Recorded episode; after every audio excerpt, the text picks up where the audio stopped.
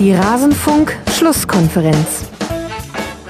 Wir sind ja da äh, im Hotel in Quarantäne und sollen da eigentlich auch nicht rausgehen, aber es gibt halt Situationen, die es einfach erfordern. Ich habe keine Zahnpasta oder die ist am Ausgehen und habe keine Hautcreme mehr gehabt und dann bin ich halt mit meinem Trainingsanzug in der Nähe zu einem Supermarkt, den ich nicht nennen möchte, gegangen. Alles zum letzten Bundesligaspieltag. Zahnpasta und Hautcreme unter diesen beiden Begriffen. Mit diesen beiden Dingen wird die Bundesliga-Saison 2019-2020 immer verbunden bleiben. Hallo und herzlich willkommen im Rasenfunk-Saisonrückblick zu eben jener Bundesliga-Saison 2019-2020 durch Corona eine ganz besondere. Und auch in diesem Sinne besonders, dass es keinen klassischen Rasenfunk Royal gibt, diesmal keine 18 Gäste von 18 Vereinen, sondern ein etwas anderes Format, der Rasenfunk-Saisonrückblick, wie wir ihn nennen, hat zwei Teile. Den ersten Teil, den ihr vielleicht schon gehört habt, äh, Schlusskonferenz Nummer 279 mit Tobias Escher, Alice Tietje und Martin Schneider behandelt all die sportlichen und vielleicht auch Nebenthemen der Liga inklusive einer Top 11 der Saison. Und dieser Teil, den ihr jetzt gerade hier hört, ist quasi der zweite Teil. Ihr hattet wieder viele Fragen an den Rasenfunk zum Stand des Rasenfunks. Weil dieses Segment für Frank und mich am wenigsten Aufwand macht, haben wir dieses Royal-Segment rübergerettet. Also hier hört ihr jetzt nur all die Dinge, die zum Rasenfunk zu sagen waren in dieser Saison. Und ihr hört es vielleicht schon am Verlust meines Sprachzentrums, den ich gerade erleide. Es war eine lange Saison, die Sommerpause. Sie kommt uns gut gelegen und dazu passt dann irgendwie ganz gut, dass ihr in diesem Segment am Ende auch etwas über Rasenfunk-Shirts hören werdet du meine Gute, es hört wirklich auf. Es tut mir sehr leid. Und die sind leider zum Zeitpunkt der Veröffentlichung dieser Ausgabe schon weg. Wir hätten das nie erwartet. Wir haben die 150 Shirts zwölf Stunden vor Aufzeichnung des letzten Saisonrückblick-Segments in den Shop genommen und dachten, ne, das reicht locker, dass die ersten zwei, drei Tage Leute noch Shirts kaufen können. Und dann waren alle 150 weg. Und aus verschiedenen Gründen konnten wir erstmal nur 150 produzieren lassen. Wir wussten ja auch nicht, wie viel ihr tatsächlich äh, kaufen würdet. Wir werden für Nachschub sorgen. Wann, das will ich jetzt nicht versprechen, kann ich jetzt auch nicht äh, versprechen. Es tut mir leid, dass äh, dem so ist. Solltet ihr jetzt kein Shirt bekommen haben, wir kümmern uns um Ersatz und seht es uns nach, dass das jetzt dann so schnell aus den Fugen lief. Damit hätten wir einfach nicht gerechnet. Ich muss mich aber noch umso mehr bei ein paar Leuten bedanken, bevor wir gleich loslegen mit unserem Gespräch. Ich danke Ampha, Samson, Charlie Unicorn, Cantona, Malte K., Greendividuell, also at Greendividuell, at Jonas Wow, Numu, der Bartu und Lukas. Sie alle sind Rasenfunk-Supporter und vielleicht hat ja der eine oder andere von ihnen sogar ein Rasenfunk-Shirt ergattern können. Nochmal Entschuldigung dafür. Jetzt viel Spaß mit dem, was Frank und ich zu sagen hatten. Ausgehend natürlich von euren Fragen an den Rasenfunk. Und los geht's. Frank, es wird Zeit für unseren Rasenfunkteil. Ich begrüße dich. Ich begrüße dich. Schön erste, mal wieder dabei zu sein. ja, schön, dass du hier bist. Wir und in, auch zum ersten und, Mal wieder. Und in einem tollen Setting. Aha. Und weil du gerade sagst, wir sehen uns zum ersten Mal wieder, es gibt tatsächlich noch eine Premiere heute. Mhm. Wir nehmen das erste Mal face to face auf in einem Podcast, in dem nur wir beide sitzen. Nee. In fast sechs Jahren Rasenfunk. Ehrlich? Ja, fällt dir was anderes ein? Wir ja, haben Tribünengespräche zusammen ja. aufgenommen. Ja, und äh, ich, nee, es waren auch immer Tribünengespräche tatsächlich, es war gar nichts anderes. Ach, das ist ja verrückt. Und unsere, unsere Rasenfunk äh, Royal Sessions haben wir immer remote aufgenommen. Ehrlich, waren wir nicht irgendwann mal hier drin gesessen nee. und haben nur. Ich kann mich zumindest nicht entsinnen und ich kann, habe ein bisschen überlegt und ich glaube nicht. Krass. Dann ist es ja der Tag der Premieren, denn noch etwas ist anders. Ich bin gespannt, ob man es hören wird. Also wir hören es schon. Wir genießen es auch ein bisschen. Ein bisschen genießen wir es auch, ja. Wir nehmen heute natürlich Corona-konform auf. Wie könnte es anders sein? Wir sitzen an der frischen Luft. Mit ungefähr anderthalb Meter Abstand. Ja, auf jeden Fall. Also der ja. Abstand stimmt, habe ich drauf geachtet. Und man könnte jetzt viele Dinge hören. Also man könnte den mittleren Ring hören in München. Je nach Ampelphase werden wir ihn auch noch hören. Also wir, wir, werden, je nachdem wie lange wir aufnehmen, kommen wir noch in die Phase rein, wo der auf jeden Fall lauter wird. Das kann ich dir schon mal prophezeien. Ah. Ich kann ungefähr am Lärmpegel hören, wie lange die da vorne stehen an der Ampel. Und wie spät es ist. ja, genau. Und damit quasi einhergehend, wie spät es ist. ist mir, ohne Mist, das ist mir mal passiert nach der Wiesen, als ich aufgewacht bin, ohne mir einen Wecker gestellt zu haben. Und ich mache die, äh, mach das Fenster auf und denke mir, Uiuiui, ich glaube, wir haben schon Mittag. Ganz das hört sich nach Mittagsverkehr an. Genau, man könnte Vögel hören, wobei die heute erstaunlich leise sind. Und wir werden wahrscheinlich noch die eine oder andere Sirene hören, weil hier immer die Sirenen losfahren. Und gerade eben ist schon ein Hubschrauber drüber, das kann uns Genau, der Hubschrauber fliegt auch immer zum Krankenhaus. Und wir müssen mal gucken, falls wir ins 12 Uhr Läuten reinkommen, da müssen wir dann wahrscheinlich sogar eine kurze Pause machen. Das hört man manchmal ja sogar auch in der Schlusskonferenz. Da können wir ja für einen Moment andächtig sein dann. Ja, ich habe das ja früher manchmal sogar in die Schlusskonferenzen eingebaut, weil das ist das einzige Geräusch, was ich trotz äh, geschlossener Fenster nicht äh, gefiltert bekomme. Ist aber übrigens auch der Grund, warum ich bei jedem Wetter, und das betrifft dann auch die ganzen EM- und äh, WM-Sendungen im Hochsommer, immer bei geschlossenem Fenster aufnehmen muss. Spaßig. Ja, naja, gut. Das ist das kleine Glück dann dieses Jahr, dass einfach keine WM ist. Äh, keine EM. Ja, und vor allem, dass wir halt auch einfach jetzt eine gute Begründung haben, hier draußen zu sitzen, im ja. Schatten oder Halbsonne und äh, das hier draußen zu machen. Also wir sind selber gespannt, wie es sich dann anhören wird, liebe Hörerinnen und Hörer. Wir wollen über den Rasenfunk reden. Ja. Heute. Wollen wir erst allgemein loslegen? Ja, würde ich sagen. Lass uns doch erstmal ein bisschen recappen. Ich meine, wir haben ja vor dem Restart mhm. äh, eine kurze Session zusammen gemacht. Das heißt, so die über die Corona-Leiden haben wir zumindest was bis dahin äh, mhm. die Sache betrifft, ja eigentlich schon gesprochen. Aber ich finde es vielleicht auch nochmal ganz interessant, auch wenn ich ehrlich gesagt den, unsere Session da nicht mehr gehört habe jetzt und ähm, ich bin ja auch nicht mehr der Jüngste und habe nur so mittelgute Erinnerungen. Ich nämlich auch an nichts mehr von vor ein paar Wochen, Frank, da kannst du dir sicher sein. Ähm, wir waren ja ein bisschen unterschiedlicher Meinung, wie, äh, wie das denn jetzt zu bewerten ist, dass es weitergeht. Und äh, für alle, die es nicht gehört haben, kann man mal das so grob, glaube ich, in die Lage einteilen. Du warst sehr, sehr kritisch und dir hat es eigentlich gar nicht so richtig gepasst, dass es überhaupt weitergeht. Und ich hatte so Zumindest ein bisschen. Zu diesem Zeitpunkt, ja. Genau, und ich hatte so ein bisschen den Standpunkt, äh, lass uns mal gucken und vielleicht ist es ja auch eine Chance, äh, den Leuten wieder ein bisschen Unterhaltung und Fußball zu geben. Vor allem denen, die vielleicht ein bisschen außerhalb unserer Nerd- Fußballblase sind. Wie würde ich denn das jetzt aus heutiger Sicht sehen? Hm. Also es ist schwierig da, also generell beim Thema Corona ist es ja die schwierige Herausforderung, das subjektive Empfinden von einer breiteren Perspektive zu trennen. Ich, ich finde nach wie vor, dass, äh, dass die Art und Weise, wie wie der Fußball quasi die, den Restart aufgenommen hat, der gefällt mir immer noch nicht, weil ich einfach finde, dass es ein Ticken zu drängend war, ein Ticken zu weniger demütig und auch ein Ticken zu überhastet. Also was hätte, was hätte denn wehgetan, noch eine Woche zu warten? Also muss es denn wirklich der 16. Mai war es ja dann sein, wenn die Politik sagt, ab der zweiten Hälfte Mai dürfte wieder das äh, finde ich nach wie vor, dass sich da einfach gezeigt hat, da fehlt auch gewissen Leuten, glaube ich, im Fußball das Gespür aus einer eigenen Angst heraus. Ansonsten kann man jetzt natürlich nicht mehr so viel kritisieren. Es ist gut gegangen. Die DFL hat auch ein bisschen Maßstäbe gesetzt für andere Ligen. Das Hygienekonzept ist aufgegangen. Wir alle haben auch gelernt, gewisse Dinge dann nicht mehr so zu sehen, nicht mehr so eng zu sehen. Also weißt du, erster Spieltag, alle debattieren über Hertha BSC, wie sie jubeln. Guck dir jetzt den letzten Spieltag Drei an. Drei Spieltage weiter und keiner hat mehr drüber gesprochen, ja. Genau. Und gleichzeitig hast du aber schon auch gesehen, ähm, also äh, Christian Seifert hat ja dann irgendwann gesagt, auf die Frage, ja, was machen sie denn, wenn die Leute jetzt den wieder aufgenommenen Bundesliga-Start zum Anlass nehmen, um sich in Gruppen zu treffen und Fußball zu gucken, hat er ja gesagt, ja, also Entschuldigung, aber da hört irgendwann mal die Verantwortung des Fußballs auf. Das habe ich ja damals auch im Rasenfunk dann als Zitat verwendet und das, dieses Zitat werde ich mir merken.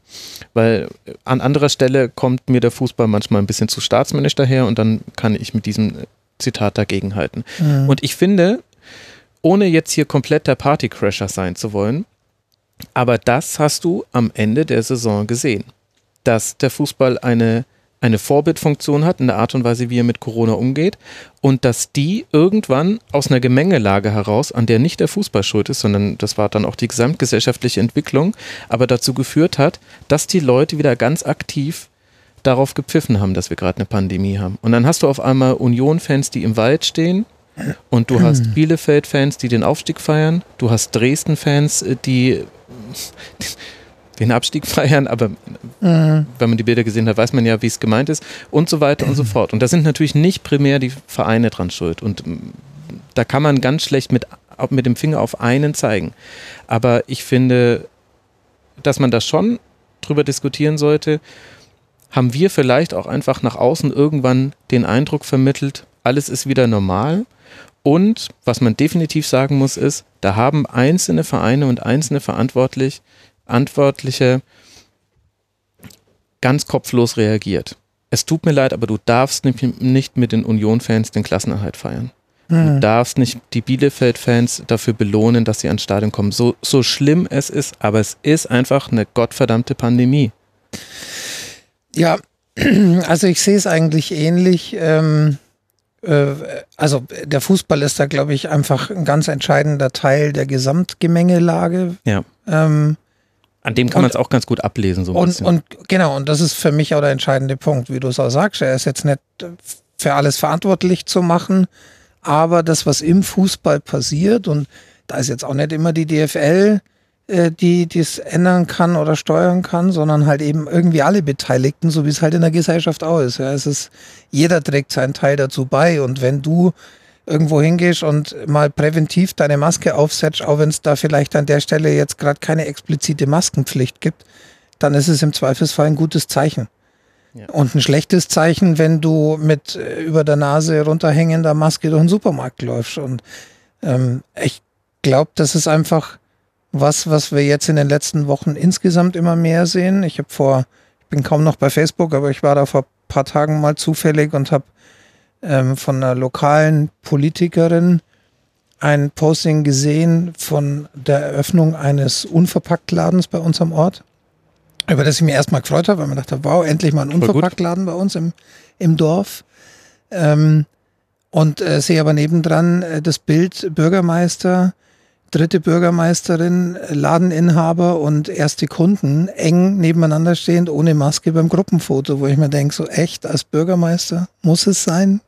Vor allem zu diesem Zeitpunkt. Also wir alle mussten es genau. lernen und wir genau. alle hatten Situationen. Ich hatte neulich auch eine Situation, wo ich auf einmal in einem Raum stand und mir dachte, krass, hier, hier möchte ich eigentlich gar nicht sein und das ist jetzt auch nicht richtig, dass ich hier bin und andere hier sind. Und dann bin ich sofort wieder rausgegangen, aber es ist mir trotzdem noch passiert. Aber ich finde, jetzt zu diesem Zeitpunkt muss, muss man schon irgendwie einen Umgang damit gefunden haben und muss auch so ein bisschen eine Aufmerksamkeit dafür haben. Ja, vor allem in der Öffentlichkeitsarbeit. Ja, also, ja genau. Das wenn ist du halt, das eine, dass ja. es passiert vielleicht, wenn man sagt, okay, jetzt im Kreis von ein paar Menschen ist nicht ideal, aber es passiert vielleicht, die, jemand vergisst die Maske, was auch immer. Aber dann äh, als Politiker Öffentlichkeitsarbeit zu betreiben und äh, dann aktiv äh, da äh, quasi dagegen zu arbeiten, kann man fast schon sagen. Das ist ja eigentlich schon mutwillig oder zumindest sehr nachlässig. Und ja, und, und um auf den Fußball zurückzukommen, natürlich, so, sowas wie Dresden ähm, geht dann überhaupt nicht. Also bei, bei aller Liebe, aber das, dass, dass das tatsächlich von ausreichend Offiziellen unterstützt wurde, weil das kann, ich weiß die, kenne den Hintergrund nicht, zumindest aber. haben sie es gefeiert, dass die, sowas gibt es nur bei Dynamo. Ja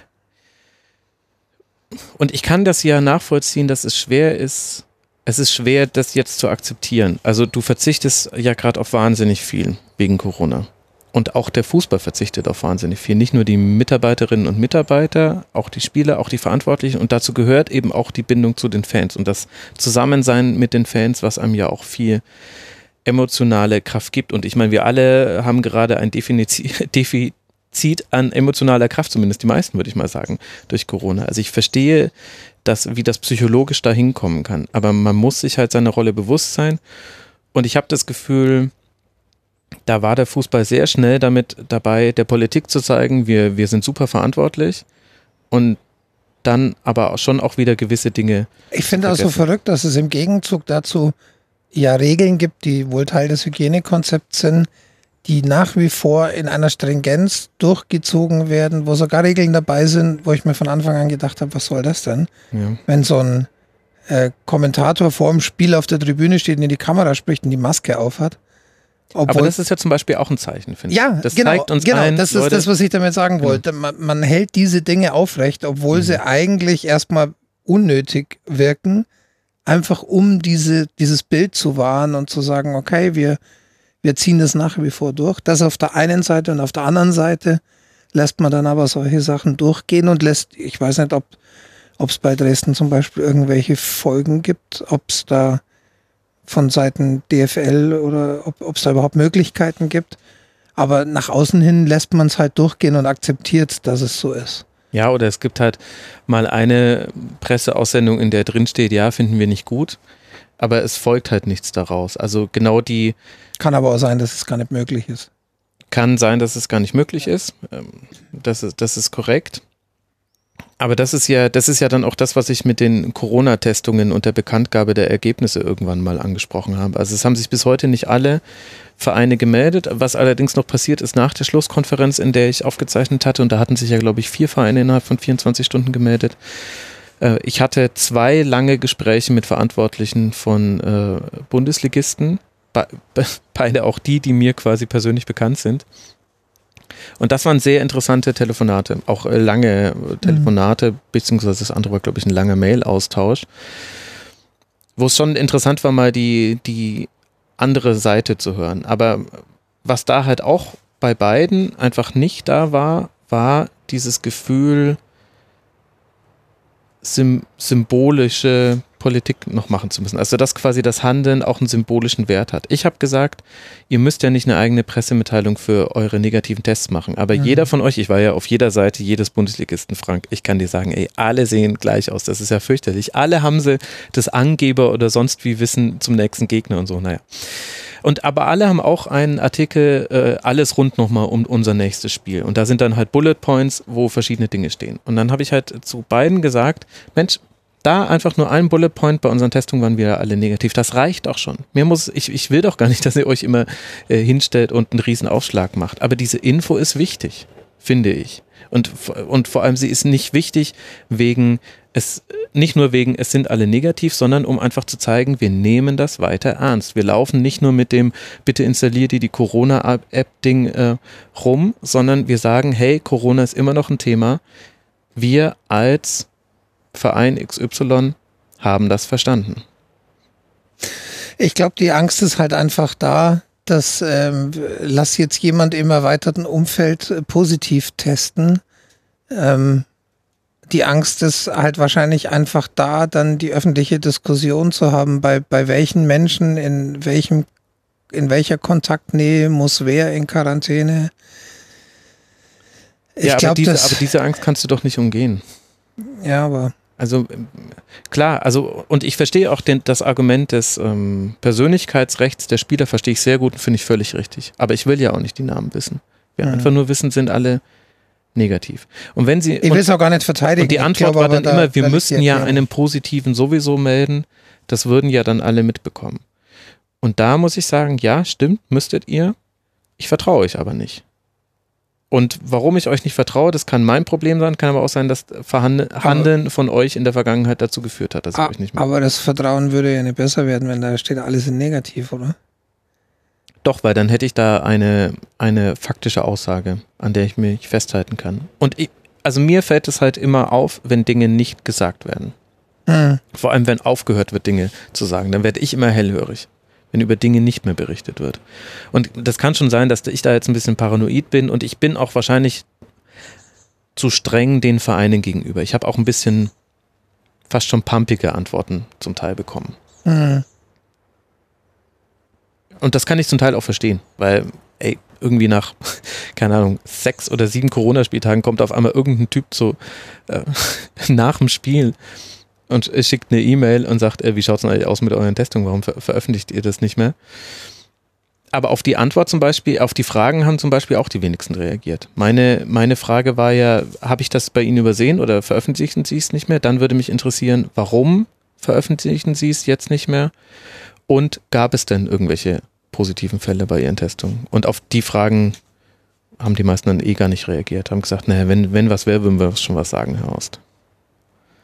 Und ich weiß nicht, das ist einfach in einem Gesamtklima der, der Entspannung und das ist ja schön, ich finde es ja auch schön, dass wir uns jetzt hier zum Beispiel treffen können. Das wäre ja vor ein paar Wochen gar nicht möglich gewesen, dass wir jetzt hier mhm. so aufnehmen. Ich finde das ja schön, dass es sich entspannt. Aber trotzdem gibt es ja noch Corona-Fälle und ich glaube, das ist im Moment tatsächlich das Schwierigste. Ich mache mir da auch immer wieder Gedanken drum. Auch äh, ich würde jetzt mal sagen, Twitter ist da in seiner, zumindest was meine Timeline angeht, muss man ja dazu sagen, in seiner üblichen Art sehr kritisch im Umgang mit zum Beispiel Verstößen, die öffentlich werden oder Forderungen nach Lockerung. Ähm, bin ich grundsätzlich auch, aber über die letzten Wochen muss man auch sagen, mit einigen Lockerungen, über die viel geschimpft wurde und viel ähm, diskutiert wurde und, und äh, wo quasi die, die Vorhersagen, dass jetzt auch definitiv die Zahlen steigen werden aufgrund dieser Lockerungen, muss man dazu sagen, bisher lief alles relativ gut dahingehend. Ja, stimmt. Ob vielleicht manchmal auch glücklich, ähm, aber im Grunde ist da mein Vertrauen in die handelnden Personen nochmal so ein bisschen gestiegen. Ich mir gedacht habe, okay, obwohl ich einige dieser Aktionen und dieser Änderung, dieser Regeländerung durchaus kritisch gesehen habe, ähm, hat sich im Nachhinein herausgestellt, war zumindest nicht belegbar, ähm, mhm. äh, berechtigt. Bis heute ja auch sein. die Fußballspiele im Umfeld äh, von Corona. Die werden zwar jetzt manchmal als Superspreader-Events in sportfremden ähm, Medien zitiert, aber es ist bis heute nicht nachgewiesen, ob Bologna gegen Valencia tatsächlich einen Effekt hatte. Ja. Und insofern ähm, bin ich, was die Entwicklung angeht, eigentlich positiv. Ich meine, dass die ganzen einzelnen Dinge, die jetzt passiert sind, äh, äh habt ihr wahrscheinlich zu dem Zeitpunkt äh, in dieser Sendung dann schon an anderer Stelle drüber gesprochen, aber ähm, Tönnies und Co. Äh, das ist natürlich eine große Ausnahme, aber ansonsten, glaube ich, kann man grundsätzlich sagen, lief es inklusive dem Fußball toi toi toi alles ganz gut. Ja, bisher. also ich habe gerade äh, Bologna ist natürlich Bergamo gegen Valencia gesagt, logisch. Aber ich finde, dass man schon darauf hinweisen muss, dass das alles wie, wie eigentlich vieles im Leben eine krasse Perspektivfrage ist wenn einer von uns beiden ein zur Risikogruppe gehören würde, wegen einer Lungenvorerkrankung, wegen einer Behinderung oder irgendwelchen anderen Dingen, glaubst du, dass, dass diese Leute jetzt auch sagen, naja, Gott sei Dank hat sich jetzt alles entspannt und wir machen nee, das, das, jetzt ganz äh, verantwortlich? Ich, ich, ich glaube, mein, dass man diese Stimmen bloß nicht mehr jetzt gerade so hört. Ja, aber ich meinte tatsächlich auch gar nicht so direkt meine Sicht, sondern eher als Gesellschaft, so, dass es funktioniert hat. Dass es, entsp ja, dass es sich entspannt hat, ist natürlich. Die raus? Nee. Genau, da, dass es sich entspannt hat, ist eine Blickwinkelfrage. Aber dass es sich für die nicht entspannt hat, ist jetzt auch niemandem vorzuwerfen. Also. Naja, ich weiß es nicht, Frank. Also ich weiß, dass ich da schon wirklich auch immer, wirklich, also ich bin da der 13. Apostel, der Moralapostel, Max kommt da immer mehr raus. Aber wenn wir uns alle noch genauso strikt an alles halten würden, wie vor einigen Wochen, und, und das aber trotzdem unbenommen der Tatsache, dass Dinge gelockert werden. Aber wenn dieses, diese Aufmerksamkeit dafür da wäre, dann glaube ich, dass Leute, die zur Risikogruppe gehören, ein anderes Leben führen könnten, als sie es jetzt führen. Glaube ich nicht. Weil ich nämlich das, weil ich nämlich schon sehr viel, also die Leute sind diszipliniert, aber es lässt auch wirklich an vielen Punkten nach.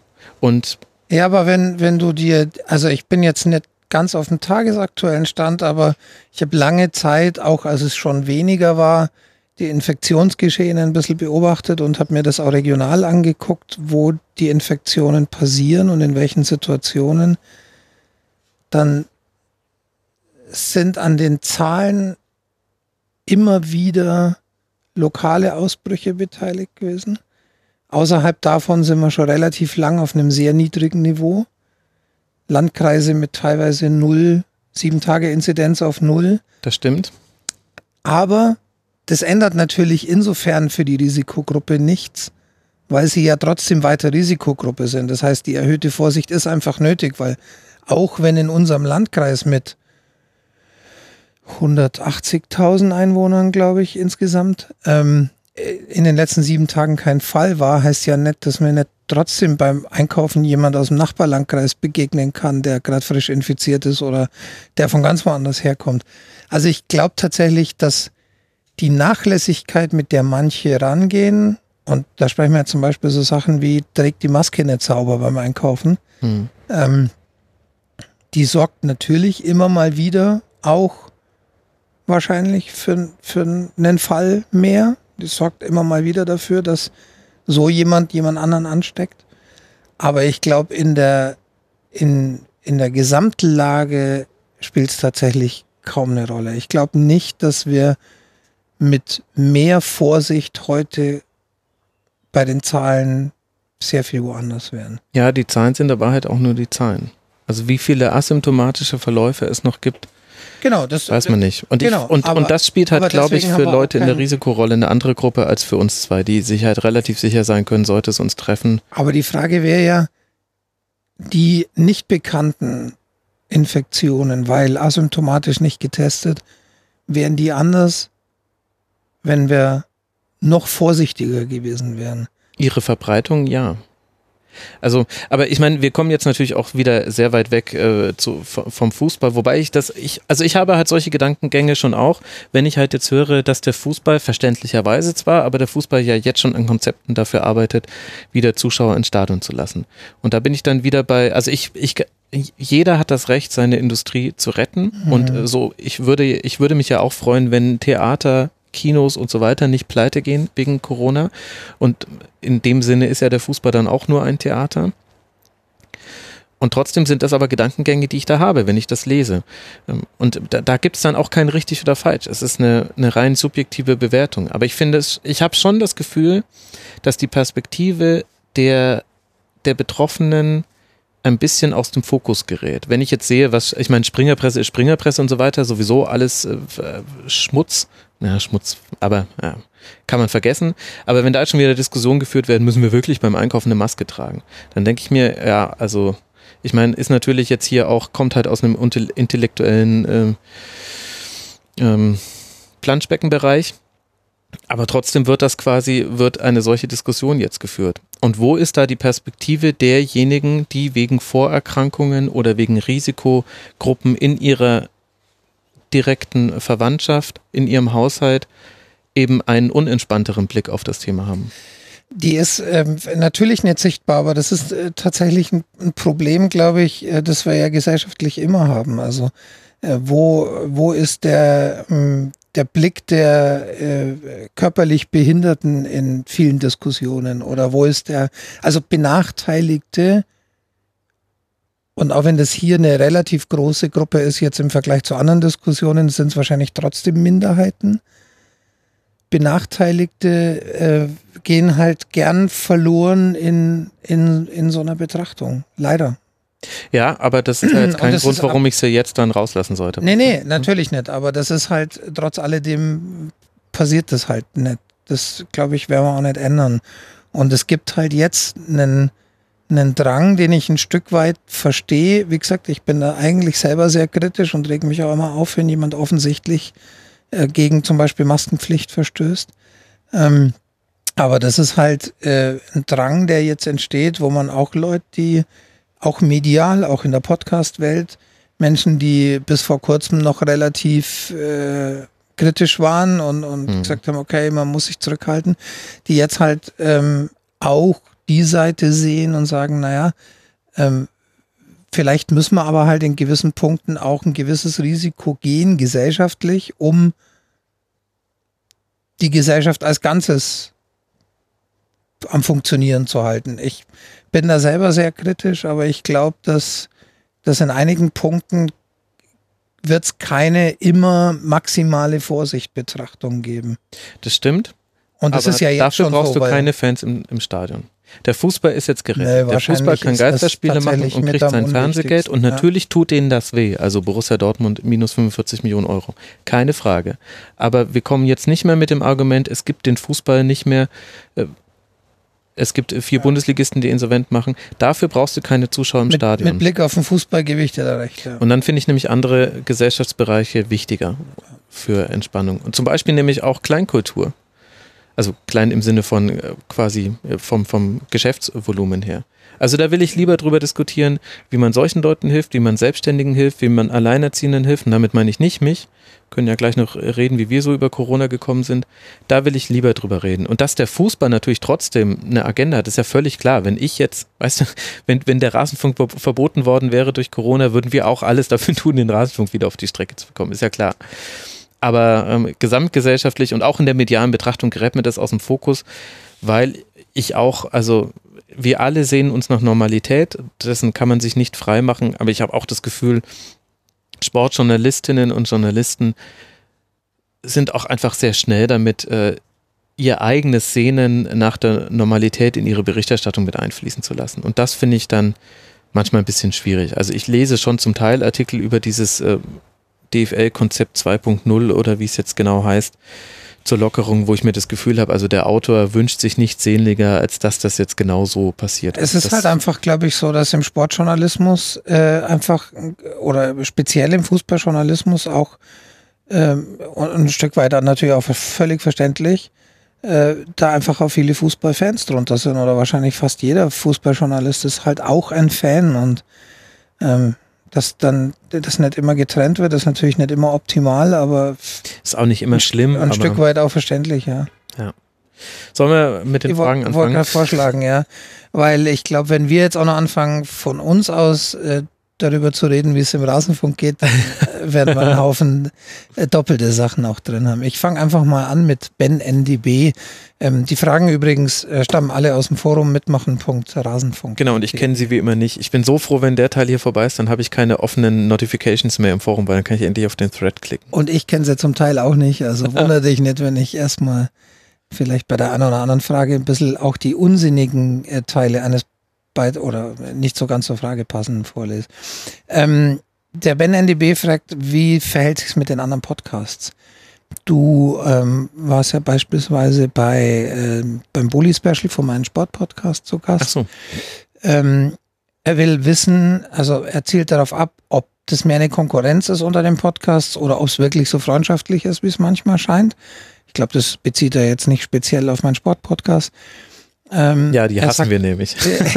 er sagt auch, äh, bei den Rocket Beans merkt man schon, dass ihr eine engere Verbindung habt. Logisch. Ähm, aber du hättest ja auch mal den äh, Kicker Meets the Zone Podcast empfohlen. Ja. Im Gegenzug passiert da aber nichts. Ähm, das scheint so, als ob die kommerzielleren und dann hört der Satz auf. Ehrlich? Ja, also ich vermute, er wollte sagen, ja, ja. als ob die kommerzielleren da ein bisschen ähm, also ich würde jetzt mal sagen, ohne den speziellen Fall äh, zu kennen ähm, und zu wissen, warum, warum da eventuell keine Rückempfehlung kommt. Aber ich erinnere mich mal an Bloggerzeiten von vor 15 Jahren zurück. Blogger haben sich fleißig untereinander mhm. verlinkt.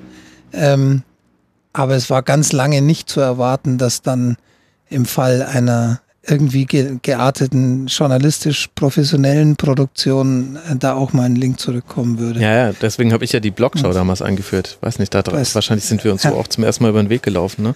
Und äh, ja. ich musste immer in den Redaktionen, in denen ich war, harte Kämpfe dafür fechten, dass wenn die mal von einem Blogger sich haben inspirieren lassen oder sonst wie, dass die da auch bitte einen Link zurücksetzen. Wird ja heute oft tatsächlich. Ja, ja, also auch wenn äh, Auf dem teilweise wird ja auch nicht gelingt. teilweise Artikel über den Rasenfunk geschrieben, die im Internet veröffentlicht werden und dann ist kein Link dabei. Das ist ist äh, tatsächlich faszinierend. Und ich glaube, wahrscheinlich wird es manchmal ähnlich sein.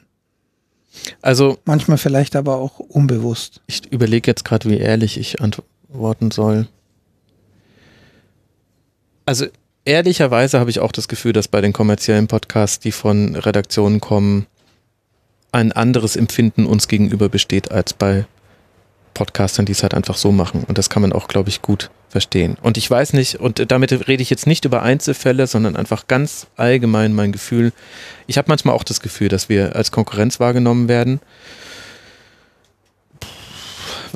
Keine Ahnung warum. Na gut, da doch wahrscheinlich schon eine Ahnung warum, ne? weil wir tauchen halt in den Charts halt immer irgendwie auch unter den ersten zehn oder sowas auf und dann bist du halt auf Augenhöhe in, in dieser unwichtigen Welt bist du dann auf Augenhöhe, also in der Chartwelt meine ich damit. Ich habe das Gefühl manchmal auch, ohne jetzt zu wissen, wie das jetzt bei einzelnen Formaten ist, keine Ahnung. Und dann kann ich aber sagen, wie wir es halt sehen. Wir sind da ja völlig entspannt. Wir können aber halt natürlich auch viel entspannter sein, weil unsere Finanzierung steht.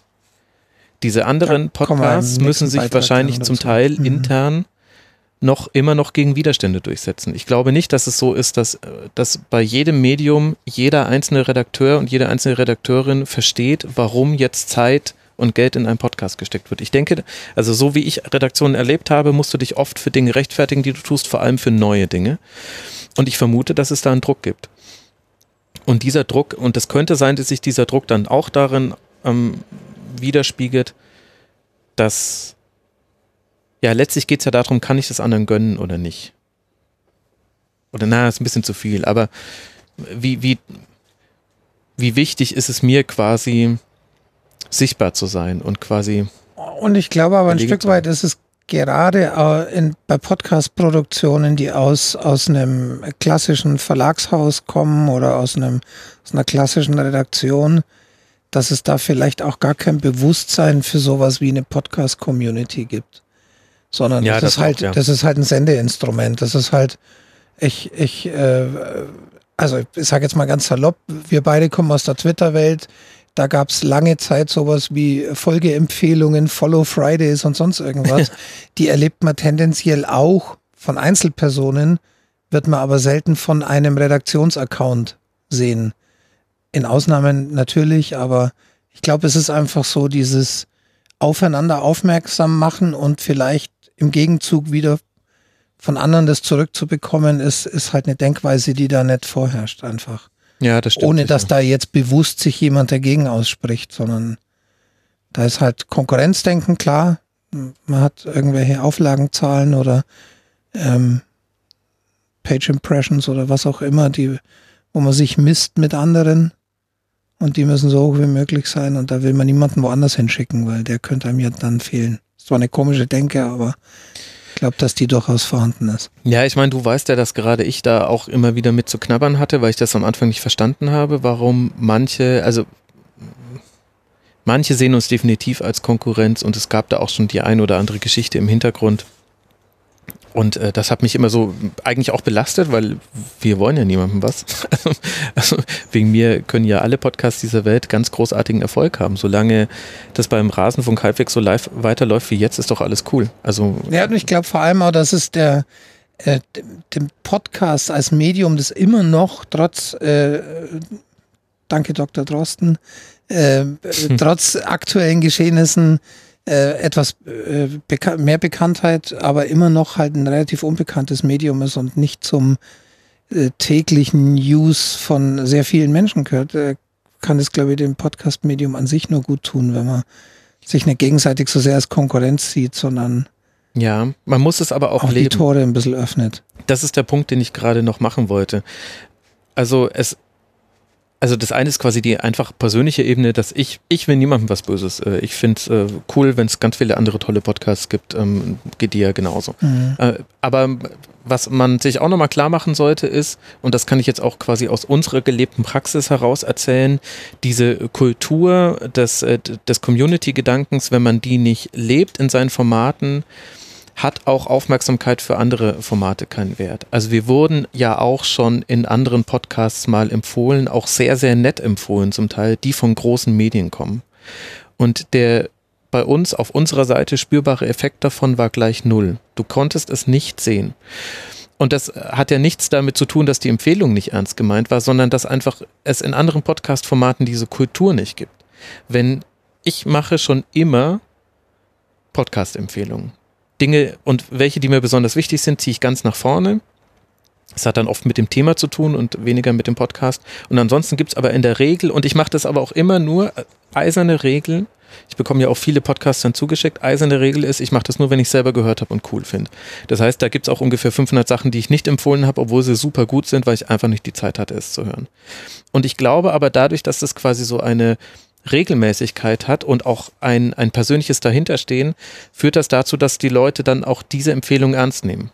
oder was heißt ernst nehmen, aber sie ist ihnen wichtiger, als wenn sie jetzt sonst einfach nur einen Artikel gelesen hätten, diese zehn Podcasts müssen sie unbedingt hören. Und deswegen, und das, das bekomme ich ja als Rückmeldung von Podcasts, die wir empfohlen haben, da hat es einen Effekt. Manchmal einen großen, manchmal einen kleinen. Also die spüren das, dass wir sie empfehlen. Und wir hatten schon den Fall, dass wir in anderen Podcasts empfohlen wurden, zum Teil auch sehr, sehr freundlich mit ganz tollen Worten. Und es kam einfach null bei uns an, weil einfach die komplette Kultur in anderen Podcasts auch ein bisschen anders ist und weil da sicherlich auch eine andere Hörerstruktur und Hörerinnenstruktur besteht als bei uns. Mhm. Also das darf man auch nicht vergessen. Es ist jetzt nicht so, dass wenn, äh, keine Ahnung, die, die großen Podcasts äh, alle den Rasenfunk empfehlen, ist jetzt nicht so, dass dann 100.000 uns hören. Und, und man muss dann aber natürlich auch dazu sagen, dass wir, was jetzt statistische Daten angeht, ähm, zwar immer noch ein kleines Licht sind im Vergleich zu manch großem, aber auf einem Niveau sind, wo natürlich jetzt äh, 200 Hörer mehr auch nicht riesig auffallen. Und für 200 Hörer mehr muss aber, wenn man mal so in Marketingnummern denkt, dann müssen da schon ganz viele Hörer auf der anderen Seite erreicht werden, um 200 Hörer zu bewegen, diesen Move zu machen. Also ich glaube, das liegt auch ein bisschen daran, dass, dass das einfach bei uns auch nicht so direkt sichtbar ist. Und im Ende ist es wahrscheinlich auch eher ein Tröpfcheneffekt, der natürlich aber bei einem kleinen Podcast schneller auffällt. Mhm.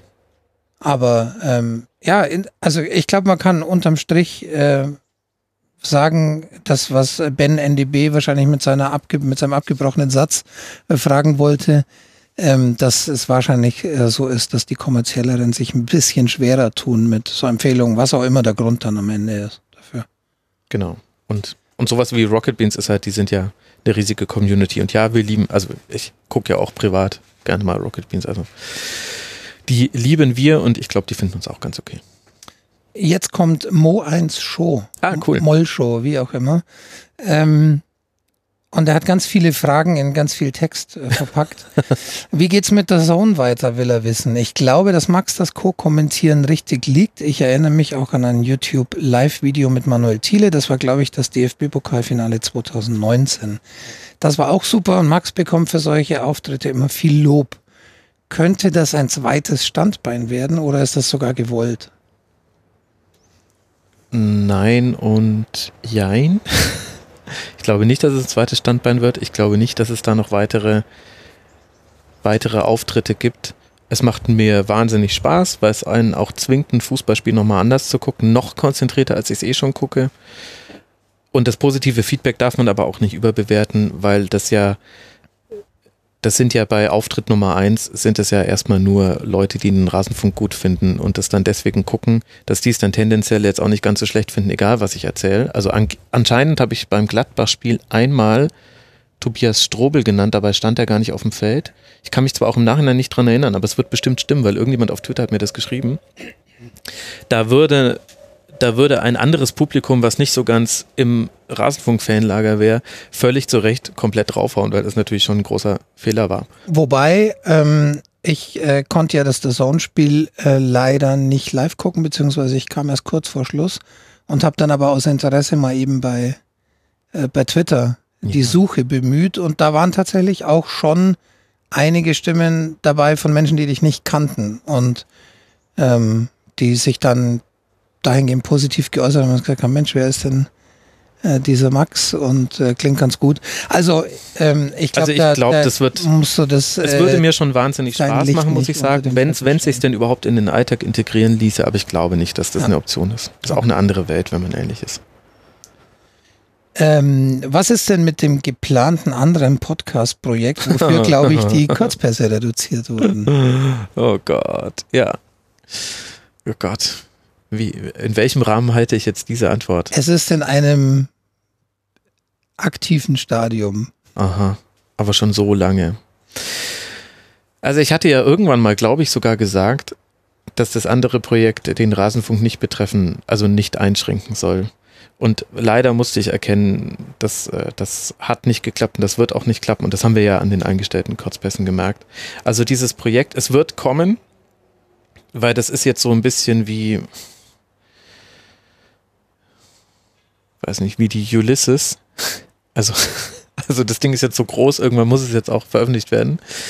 Äh, aktuell ist der Plan, Mitte August geht's los mit der ersten Folge. Ab dann elf Wochen lang jeweils eine Folge. Aber wir haben schon zweimal verschoben. Aus unterschiedlichen Gründen. Corona hatte auf jeden Fall nochmal eine Rolle gespielt. Muss man sagen. Deswegen alles ohne Gewehr. Aber dieses Projekt, also es läuft. Ich mache im Grunde seit einem Dreivierteljahr in jeder freien Minute nichts anderes. Und vorher ging das ja auch schon sehr lange. Also das, das Ding läuft ja jetzt schon seit zweieinhalb Jahren, Frank. Ich würde sagen, wir machen dann mal eine Sonderfolge und wenn die erste, wenn es ja. draußen ist, spätestens wenn der, wenn, wenn die elf Wochen und die elf äh, Folgen quasi draußen sind, dann äh, machen wir mal nochmal ein Rasenfunk-Special. Ja, ich dachte, vielleicht können wir zur ersten Folge dann was machen, weil in der, so. weil in der Sekunde, in der quasi die erste Folge rauskommt, könnten wir ja auch mal einen Kurzpass machen, wo du dann Moderator bist und mir die Fragen stellst, wo auch quasi dann klar ist, hey, jetzt geht es quasi nur um das Projekt und alle, die sagen, hey, ich will hier irgendwie keine Werbung für das Ding hören, dann hört es äh, nicht. Mhm. Aber weil dann kann ich halt auch nochmal anders drüber reden, kann nochmal andere Dinge erzählen als jetzt, weil das möchte ich jetzt gerade noch nicht. Also im Moment kann man eigentlich sagen, halt äh, im späteren Sommer wird es wahrscheinlich irgendwann kommen, wann das auch genau dann immer sein wird. Und es wird frei für jeden Genau, das, sein. das war ja sowieso. Ich glaube, das hatten wir aber schon mal. Ja, genau. Also es wird kommen und ich arbeite in jeder freien Minute dran. Ihr könnt es euch nicht vorstellen. Gut, dann will er noch wissen. Äh, jetzt kommen wir zum Rasenfunk. Wie wirkt sich Corona bezüglich des finanziellen Supports aus? Ich muss mich etwas zurücknehmen, aber sobald es wieder Aufträge gibt, kommt da auch wieder mehr. Genau, das war, dann kommt schon die nächste Frage. ich öffne hier nebenher ganz galant äh, die, die Grafik, die ich gemacht habe. Also grundsätzlich können wir, glaube ich, sagen, dass wir sehr glücklich sind, dass wir über Corona gut drüber gekommen sind. Wir hatten keinen nennenswerten Zurückgang, obwohl wir einige Mails und Nachrichten bekommen haben von Leuten, die uns geschrieben haben, dass sie reduzieren müssen. Aber dafür sind andere in die Bresche gesprungen und es kann sein, dass das jetzt ohne Corona gewachsen wäre, aber so sind wir jetzt eigentlich auf einem stabilen, auf einem stabilen Weg geblieben. Selbst wenn man, also wenn man jetzt mal Kiosk rausnimmt, Kiosk ist ja dann nochmal so ein Sonderding.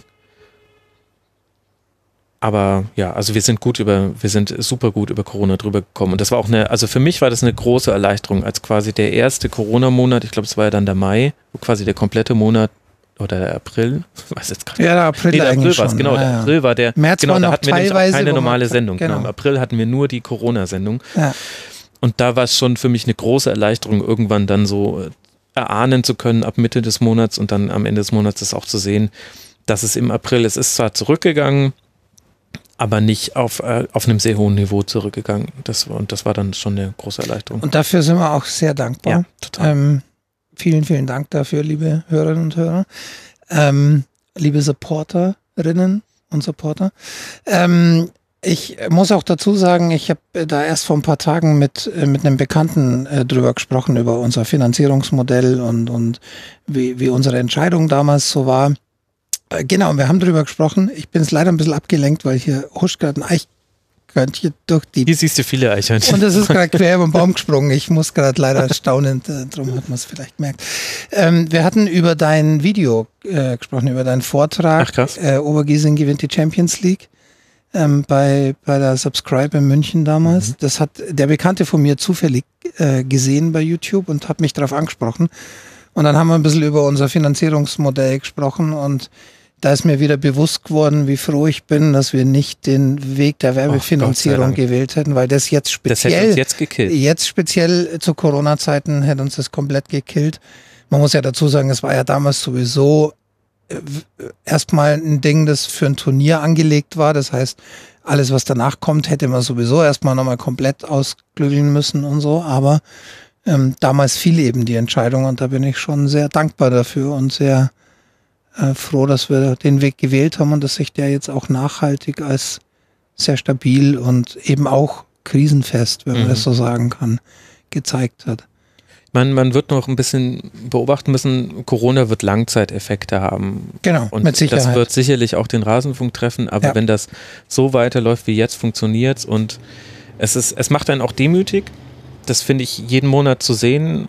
Ich meine, du weißt es ja auch, äh, ich, ich sortiere dann die Zahlen und wir gucken uns die Supporter-Registrierungen und so weiter an und du benachrichtigst dann die neuen Supporter, die mit dabei sind. Und da ist ja manchmal, wenn man so einen Schritt zurücktritt, erstmal ist es ja einfach nur eine Excel-Tabelle und wenn man dann aber mal guckt, einfach nur die reine Menge an Leuten, das ist manchmal schon völlig irre. Und was ich immer so mit am schönsten finde, ist, anderen von diesem Finanzierungsmodell zu erzählen und dann ist die Reaktion immer gleich. Erst unglaubliches Staunen und dann aber totale Begeisterung, dass das funktioniert. Und die Begeisterung mhm. teilen wir auch, natürlich auch, weil wir, weil wir an der Empfängerseite sind. Aber es ist wirklich schön, dass sowas heutzutage einfach funktioniert. Ich finde das total toll. Ja, definitiv. Ähm, jetzt geht es ein bisschen mehr um den Inhalt. Werdet ihr Euroleague und Champions League Turnier im August irgendwie begleiten? Nein. Also, also sollten die Bayern das Triple holen, dann gibt es vielleicht irgendeine Folge dazu, keine Ahnung. Oder Leverkusen die Europa League gewinnen.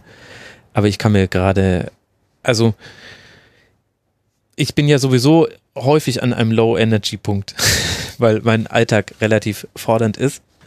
Aber so, so leer wie derzeit waren die Akkus noch nie.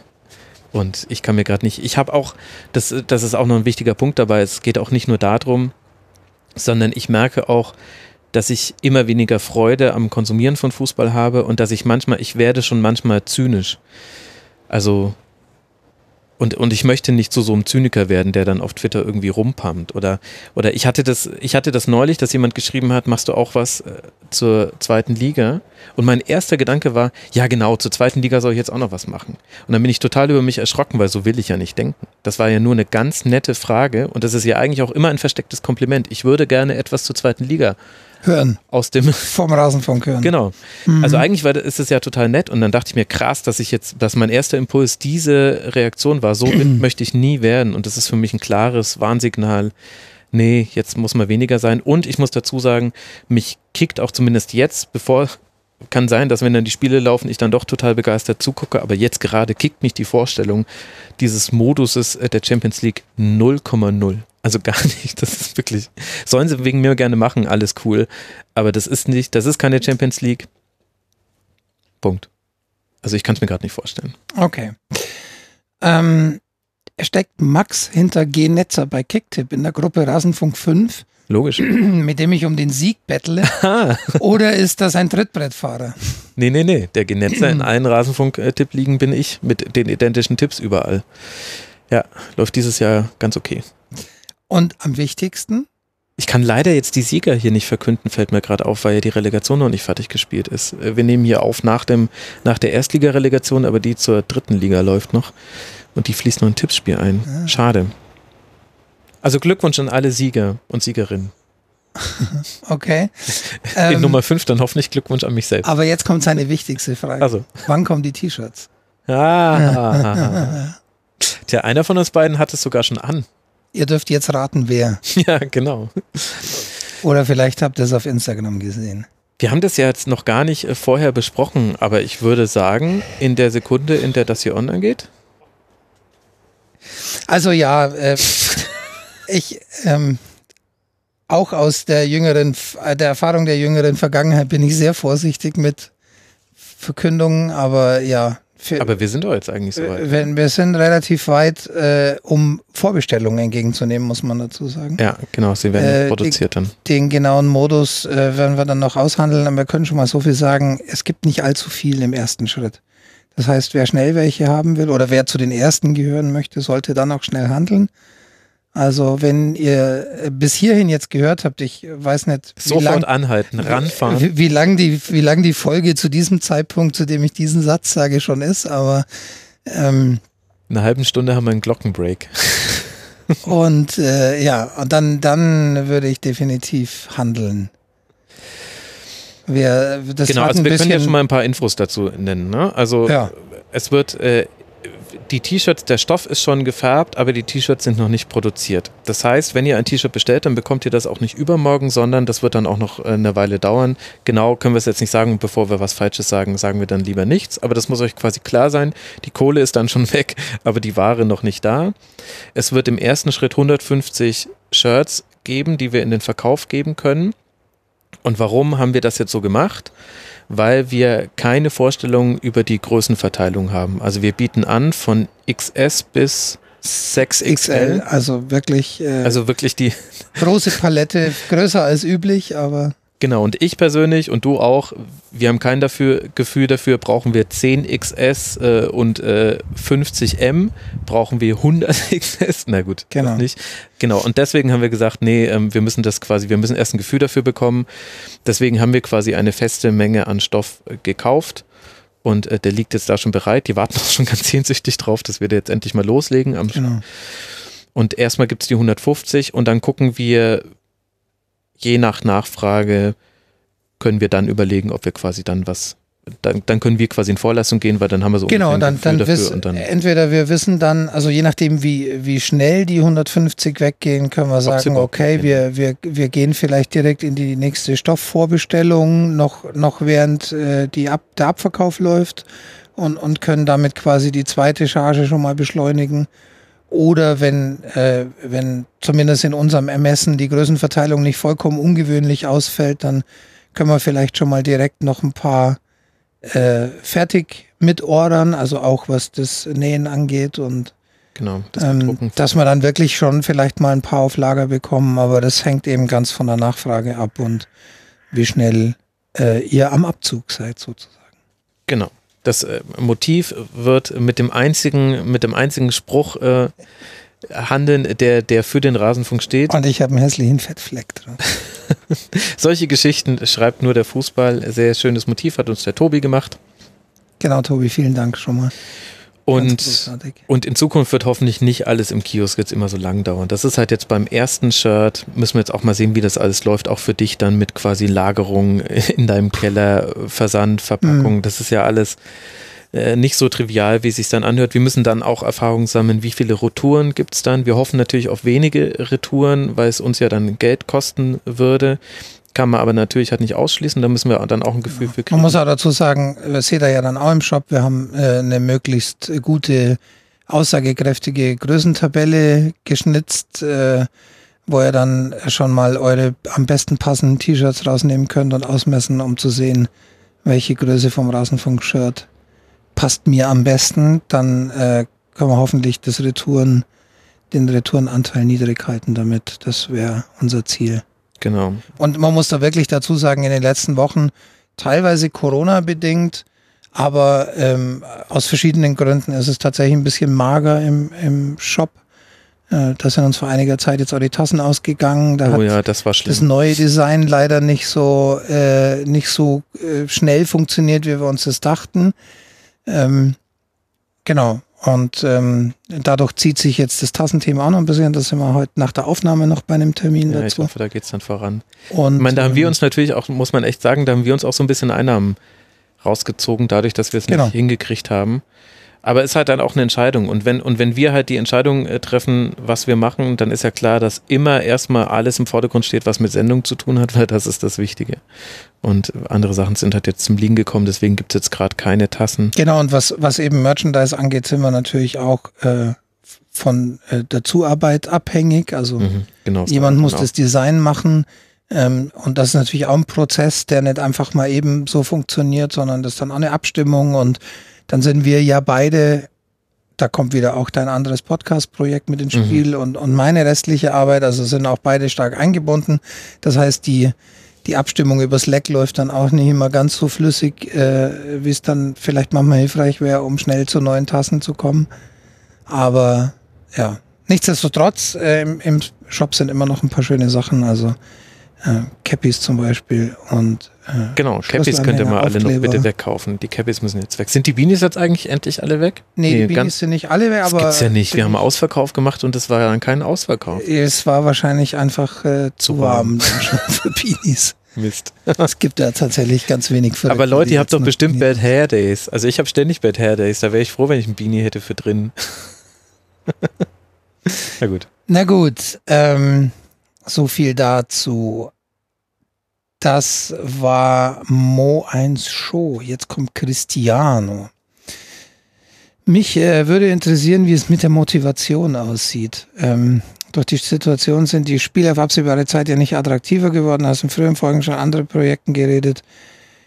Ähm, ganz davon abgesehen, diesen Dankeschön, dass ihr trotz der widrigen Umstände weiter betrieben habt. gerade auch während der Pause. Ja, das Motivationsthema, das ist ja gerade schon ein bisschen durchgeschimmert, was äh, den Akku angeht, den leeren Akku. Insofern ist äh, die Motivation entsprechend im Moment, aber tatsächlich in erster Linie mal der ganzen Situation geschuldet. Ja, es ist einfach die Kraft, genau. Also ja. weißt du, die Sendung aufzeichnen macht ja immer Spaß. Man hört es ja dann auch ja. hoffentlich in den Sendungen nicht zu sehr. Wobei ich schon an den Stellen, an denen ich äh, besonders äh, fertig war, das auch bewusst habe durchscheinen lassen und da kein Theater gespielt habe, weil es gehört halt auch ähm, dazu, das zu wissen. Also ja, also sagen wir mal so, das nächste Jahr wird ja krass mit später startender Bundesliga, kürzerer Winterpause. Als ich den Winterpausentermin gesehen habe, ist mir alles aus dem Gesicht gefallen. Also Winterpausen Royal. nein. Hm. Nein, nein, nein. Einfach nur nein. Und dann Bundesliga und dann kommt ja die EM. Also, äh, das heißt, es ist jetzt schon auch wichtig, jetzt, ähm, jetzt, jetzt müssen die Akkus noch mal ein bisschen voller werden zur neuen Saison hin, weil es wird dann wieder ohne Pause einfach durchlaufen mhm. und dann ist 2022. Was zur Hölle? Naja. Oh Gott, die WM in Katar. Ja, ja, ich, ich oh habe jetzt absichtlich nichts gesagt. Stimmt, ja, wobei ich da habe ich ja bisher immer noch nicht entschieden. Könnt ihr euch ja schon mal eine Meinung bilden. Anderthalb Jahre haben wir noch Zeit, liebe Hörerinnen und Hörer, dass wir uns eine Meinung dazu bilden. Soll der Rasenfunk über eine WM in Katar berichten oder nicht? Ich bin dann noch ambivalent. Aber wir haben ja noch ein bisschen Zeit. Da haben wir noch ein paar Halbjahres äh, Klausurtagungen. Klausurtagungen. ähm, unser lieber Erik mhm. will, hat ein paar Fragen. Zum einen fragt er, wie DFB und DFL jetzt aus der Saison rauskommen. Hat sich das Image eher verbessert oder verschlechtert? Ein Stück weit haben wir das ja vorhin schon besprochen. Mhm. Ähm, ich würde jetzt mal sagen, Image eher verbessert, wobei tatsächlich halt eher auf einen Massenblick gesehen.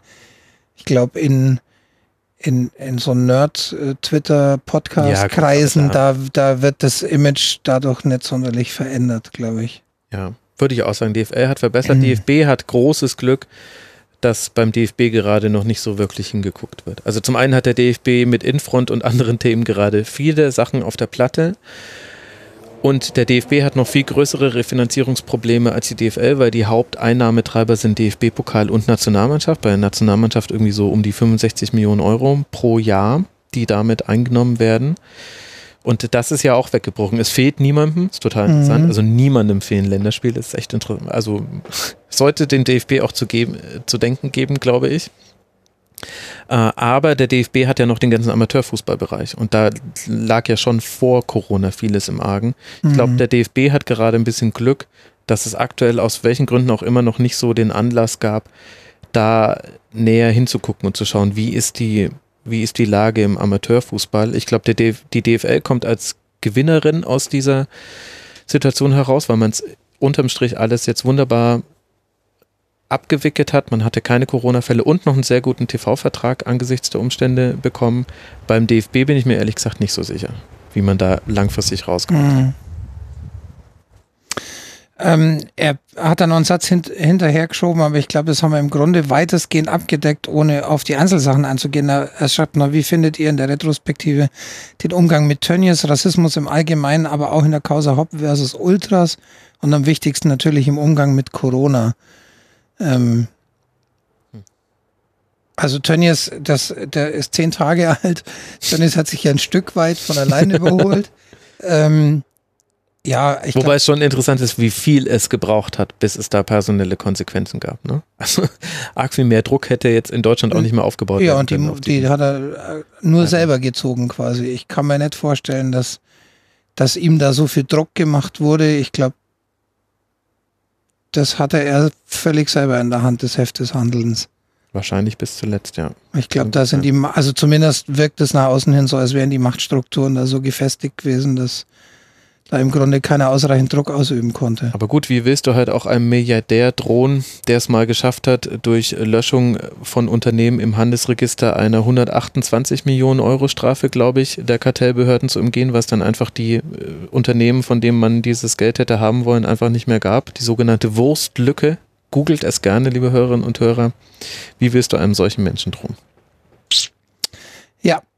Und ähm, ja, ich glaube also äh, den Umgang mit, mit Hop und, und äh, Also Corona haben wir ja weitestgehend besprochen und ich glaube zu Causa Hopp gegen Ultras schwer da jetzt äh, was zu sagen, was den Umgang des DFB damit angeht und, und der DFL. Ja gut, also Dietmar Hopp könnte da auch wirklich einfach mal die Klappe halten, das würde vieles einfacher machen. Das, also diese, diese Vor allem versteht man es halt an vielen Situationen ja, nicht, warum man immer wieder ein Fass aufmacht, oder? Genau, also das muss man schon auch sehen, also so ungerecht äh, manchmal, also so viel Kritik man auch wirklich auch an Fanseite üben kann, aber er ist da auch wirklich ein bisschen wie Uli Hoeneß. Also oder Aki ja, vor allem, man hat immer du hältst Gefühl, Mikro hin und in dem Moment, wo es abkühlt, ja, fängt er an und klagt gegen irgendwen. Das ist ja dann in der Regel auch, auch gerne gerichtlich. Ähm, bei Corona würde mich zusätzlich noch interessieren, wie ihr nun die Wahrung der Integrität des sportlichen Wettbewerbs und der Fairness des Betriebs in den letzten neun Tagen bewertet. Letzte neun Tage meint er wahrscheinlich. Äh, neun Spieltage, Entschuldigung. So. Ah, Spieltage. Ah, okay. Ja, naja, es war kein komplett fairer und integrer Wettbewerb. Man hätte das besser machen können. Einen komplett fairen und integren Wettbewerb kriegst du aber, glaube ich, unter Corona-Bedingungen auch nicht hin, weil dafür viel föderal läuft, kommunal und du noch solche Aspekte hast wie, ähm, also Dinge, die du nicht beeinflussen kannst. Habe ich jetzt meine Heimspiele, die jetzt mit ohne Zuschauer stattfinden, sind die gegen für mich wichtige Gegner in der Tabelle oder hatte ich den Vorteil, diese Spiele schon mit Heimspiel, mit Heimzuschauern im Rücken gespielt zu haben und so weiter und so fort. Also da kannst du ja dann keinen Einfluss drauf nehmen. Und manche Vereine haben darunter sehr deutlich gelitten, Dynamo Dresden natürlich, und regen sich da auch zurecht drüber auf. Also zum Beispiel Dynamo Dresden, da kann man ja noch ein paar andere nennen. Anderen Vereinen hat meinem subjektiven Empfinden nach Corona den Hintern gerettet. Also klar, komplett integer war der Wettbewerb nicht. Aber ist auch die Frage, wie, ob er sonst immer komplett integer ist. Wenn ich mir Spielplangestaltung zum Beispiel angucke, auch da gibt es oft einfach Fälle, wo man sagt, boah, da hat jetzt schon den einen deutlich härter getroffen als den anderen und dann gleich sieht das halt dann vielleicht über einen Zeitraum von zehn Jahren aus, aber also schwierig. Ähm, er stellt jetzt noch eine Zusatzfrage und ich würde die eigentlich gerne überspringen. Nicht, weil ich der Frage ausweichen will, sondern weil es so mit Fragen an den Rasenfunk gar nichts mehr zu tun hat. Da geht es gar nicht so sehr um unsere Meinung, ähm, sondern ich lese es trotzdem nochmal kurz vor. Wie kann es sein, dass Oliver Kahn immer noch in der Typico-Werbung zu sehen ist? Jetzt, wo er das Amt bei den Bayern begleitet, zumindest Interessenkonflikt.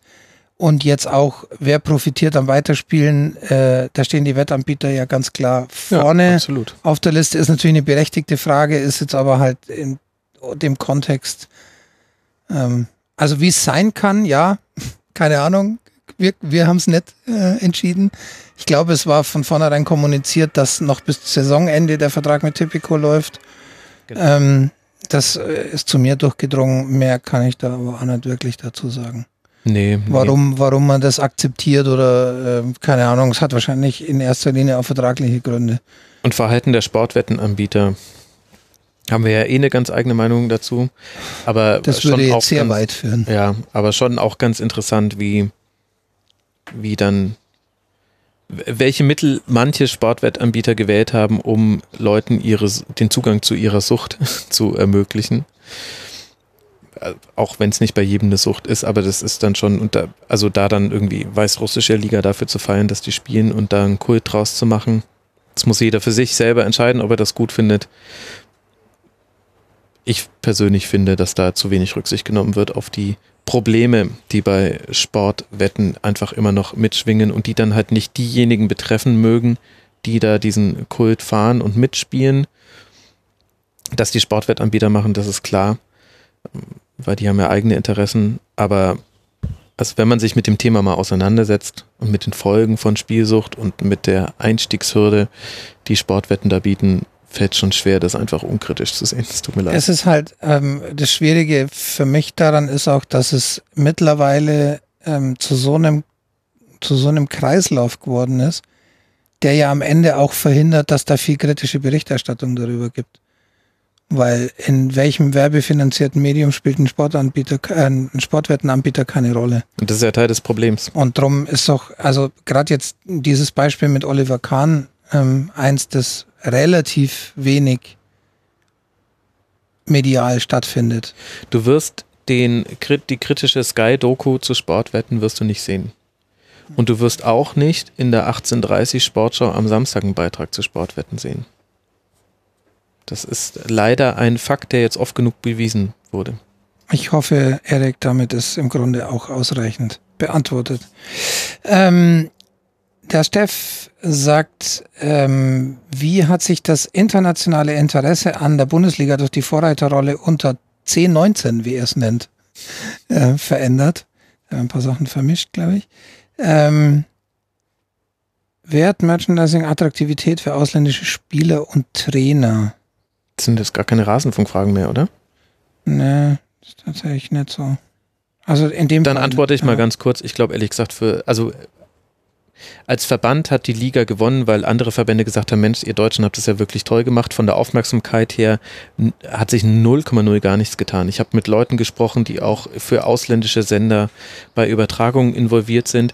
Es gab äh, jenseits der ersten beiden Spieltage, wo ja die Liga die erste war, die überhaupt gespielt hat, gab es keinen Effekt in den Quoten. Auf den ganzen Seiten, auf denen ich unterwegs bin, das sind ja viele internationale, war es eine ganze Zeit lang so, dass ich nicht scrollen musste, weil die Bundesliga immer oben war. In der Sekunde, in der in Portugal, in Spanien und dann auch in der Premier League wieder gespielt wurde, hast du die Bundesliga wieder nur weiter unten gefunden. Mhm. wirklich, äh, die haben keinen Fan dadurch dazu gewonnen, außer halt jetzt der Verband. Ja. Ähm, so, jetzt kommt ein ganzer Fragenkatalog von Hammes Milner, der ja. ähm, immer fleißig ist äh, bei den Fragen zum Rasenfunk. Ähm, er hat äh, dankenswerterweise in einer schönen Liste gemacht und unterteilt nach Fußballbezogen und Rasenfunkbezogen. Wobei die Fußballbezogenen ähm, auch teilweise schon Bezug zu uns haben. Ich versuche mal äh, ein bisschen flott drüber mhm. zu gehen. Deine Spieler oder er fragt auch unsere, wobei es tatsächlich eine berechtigte Frage eher an dich ist. Deine äh, unbesungenen Helden der Saison, wer ist dein Unsung Hero? Oh Gott. Also mach mal einen, mach mal einen.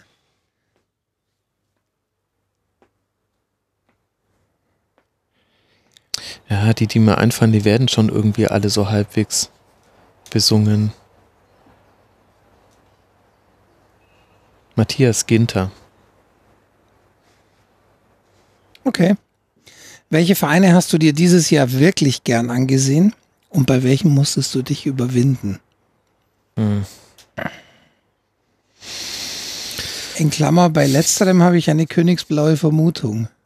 Ja, gut, Schalke anzugucken hat. Ja, wobei die letzten beiden Spiele waren dann wieder besser, als man gedacht hat. Also das zeigt auch immer, man muss die Spiele immer schon gucken und darf sie nicht von den Klischees leiten lassen. Also es gibt halt Vereine, bei denen immer was los ist und da fällt es einfacher zu gucken. Bei den Bayern ist immer was los, bei Dortmund ist immer zu Hause was los, auswärts kann es sehr zäh werden. Leverkusen macht Spaß zu gucken.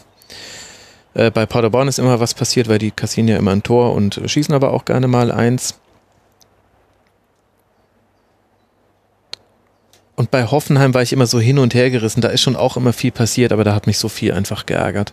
Einfach so ganz subjektiv, dass ich einfach Dinge nicht verstanden habe. Auch kann auch gut sein, weil ich nicht schlau genug dafür bin, aber Hoffenheim war immer so eine eine Hassliebe, wenn ich Hoffenheim geguckt habe, weil ich wusste, das Spiel wird sich schon irgendwie lohnen.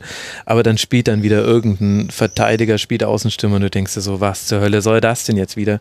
Oder sie machen halt ihre Auswärtstaktik, wo sie halt in der ersten Halbzeit den Gegner nur kommen lassen und dann in der zweiten kontern, weil sie irgendwie Bibu eingewechselt haben. Alles cool, alles legitim, aber irgendwann war es so vorhersehbar. Und zu der, die, die ich nicht gerne gucke, damit ich mich jetzt nicht äußern. Wie empfindet ihr beide mittlerweile die Geisterspiele? Mir persönlich fehlen die Gesänge ehrlich gesagt kaum, vor allem in der Bundesliga nicht. Wie geht es euch da? Haben sich durch die Soundkulisse vielleicht auch andere Aspekte des Spiels eröffnet, wie der Einfluss der Rufe aller Beteiligten etc.? Ja, ich finde es immer noch kacke. Also und es hat den Fußball verändert, auch nicht, nicht zum Schlechten in allen Bereichen. Die Ballbesitzmannschaften können ihren Ballbesitz besser ausspielen, es wird weniger gepresst. Es äh, ist noch unwichtiger, ob du zu Hause oder auswärts spielst, rein statistisch gesehen. Und du merkst insgesamt den Spielern an, dass sie eine höhere Ruhe, eine größere Ruhe auf dem Platz haben. Und manchmal ist es auch interessant zu hören, was sie rufen. Wobei man schon sagen muss, dass es auf der anderen Seite auch einen kathartischen Effekt hat, katharsischen Effekt hat, dass dass es sich letztlich in der Bundesliga dann doch auch nur anhört wie auf irgendeinem Kreisligaplatz. Raus, drauf, enger, jeder sein Mann. also wirklich, wo man sich so denkt, ernsthaft? Das, das ist das, was sie die ganze Zeit ruft, na meinetwegen. Oder halt Zeit, die ganze Zeit Zeit, Zeit. Das einzig Interessante war, dass da halt ständig Zeit gerufen wurde, wo ich mir dachte, nee, du hast keine Zeit, aber im Bundesliga-Maßstäben hatte der entsprechende Spieler die Zeit. Aber mich kicken Geisterspiele immer noch überhaupt nicht, muss ich sagen. Und es ist auch, es ist auch Fußball unter Laborbedingungen. Ähm, auch, auch taktisch gesehen, ähm, muss man nicht schlechter finden. Aber ich finde, äh, ich mag es dann schon, wenn da noch ein weicher Faktor mit dabei ist, der eben dann von den Zuschauerringen auch mal kommen kann. Ähm, ja, also ich äh, bin ja bekennenderweise schon länger ein Fußball oft nebenher Gucker. Dadurch war es erstmal sehr ungewohnt, das hast du ja, glaube ich, damals, ähm, als wir ähm, das Segment äh, besprochen hatten, ähm, zu Corona-Zeiten schon gesagt, dass dir es auch schwerer fällt, Spiele parallel zu gucken, weil eben dieses Signal der Zuschauer, der Stimmung fehlt. Ähm, insofern ist es auch für mich äh, beim Nebenbeigucken ein bisschen schwierig, weil man eben oft ein Tor erst ganz spät mitbekommt. Mhm. Ähm, und, und spannende Situationen teilweise überhaupt nicht, weil es halt eben die Zuschauerreaktionen nicht gibt. Ansonsten finde ich eigentlich, also wenn ich ein Spiel wirklich konzentriert gucke, geht's mir fast so wie Hammes Milner hier. Der, mir fehlt's ehrlich gesagt nicht wirklich. Ausnahme natürlich sind so die heißen Spiele. Also wenn jetzt Bayern Dortmund spielen würde oder keine Ahnung, so ein äh, ähm, Kampf um Abstieg ähm, am letzten oder vorletzten Spieltag, wo einfach die Stimmung nochmal eine große Rolle spielt. Aber ich sage jetzt mal so der graue Bundesliga-Alltag, ja, oder ganz gut damit klar. Das Pokalfinale fand ich war das perfekte Beispiel dafür.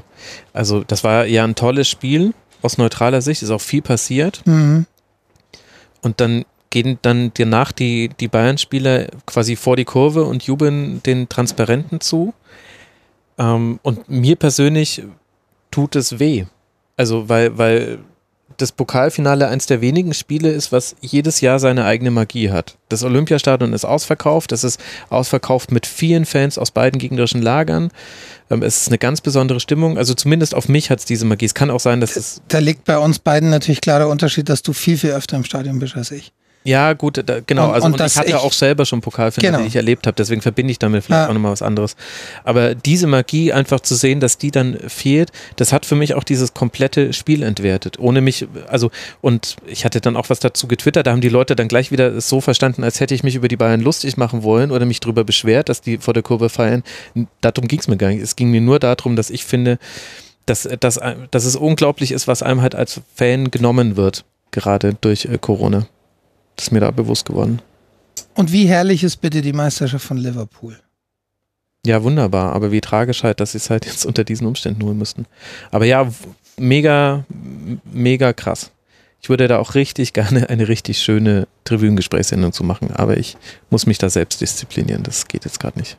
Ja, dem kann ich nur beipflichten. Jetzt kommen wir zu den rasenfunkbezogenen Fragen. Äh, jährliche Frage, wie haben sich die Hörerzahlen entwickelt? Gab es Effekte durch Corona oder durch die TV-Auftritte? Ich glaube, das haben wir, die Hörerzahlen zwar nicht, aber zumindest was die Supporters Club-Umsätze angeht, haben wir das ja quasi schon beantwortet. Da haben auch die TV-Auftritte erstmal nichts geändert. Nee, das, das Und an den Hör Hörerzahlen, äh, genau, sieht man da auch nicht direkt einen Ausschlag. Hörerzahlen sind eigentlich so wie immer, muss man fast sagen, irgendwas zwischen 25.000 und 30.000. Und zu Corona ging es Anfang sehr drastisch, also da ging es ja fast um die Hälfte, glaube ich, zurück. Und ansonsten hat, glaube ich, ein Drittel so ungefähr gefehlt. Ja. ja. also da sieht man einfach, dass es Menschen gibt, die andere Sorgen haben als Fußballpodcast. Logisch, ich habe ja auch weniger Podcasts gehört in der Zeit. Ähm, Natürlich interessiert auch mich, was du dir für die Zukunft überlegt hast. Wir haben nach Corona andere Schlusskonferenzen gesehen oder auch ein Mini-Royal. Leider hattest du weniger Zeit für internationale Kurzpässe. Was nimmst du im Hinblick auf Formate aus dieser Saison mit? Ähm, ja, ich glaube, da ist ja jetzt vieles eben dieser Sondersituation geschuldet. Einerseits Corona, andererseits das bereits erwähnte andere Podcast-Projekt. Ich glaube, da wird's wenig langfristige Erkenntnisse oder Folgen geben, oder? Also ja. meine, der Royal, muss man dazu sagen, war aufgrund seines Aufwands ja, ja schon, der war eh schon öfter im Gespräch. Wir haben da ja auch schon, was den Winter Royal angeht, mhm. ich glaube sogar äh, dem von vor über einem Jahr hat man da schon mal drüber mhm. gesprochen und genau. nachdem hatte ich damals schon gesagt, dass das im Winter so, so nicht mehr funktionieren kann wegen des Aufwands. Aber ansonsten, was Kurzpässe oder Schlusskonferenzen angeht, ähm, unsere Klausur steht quasi nach der Aufnahme genau. dieser Sendung an.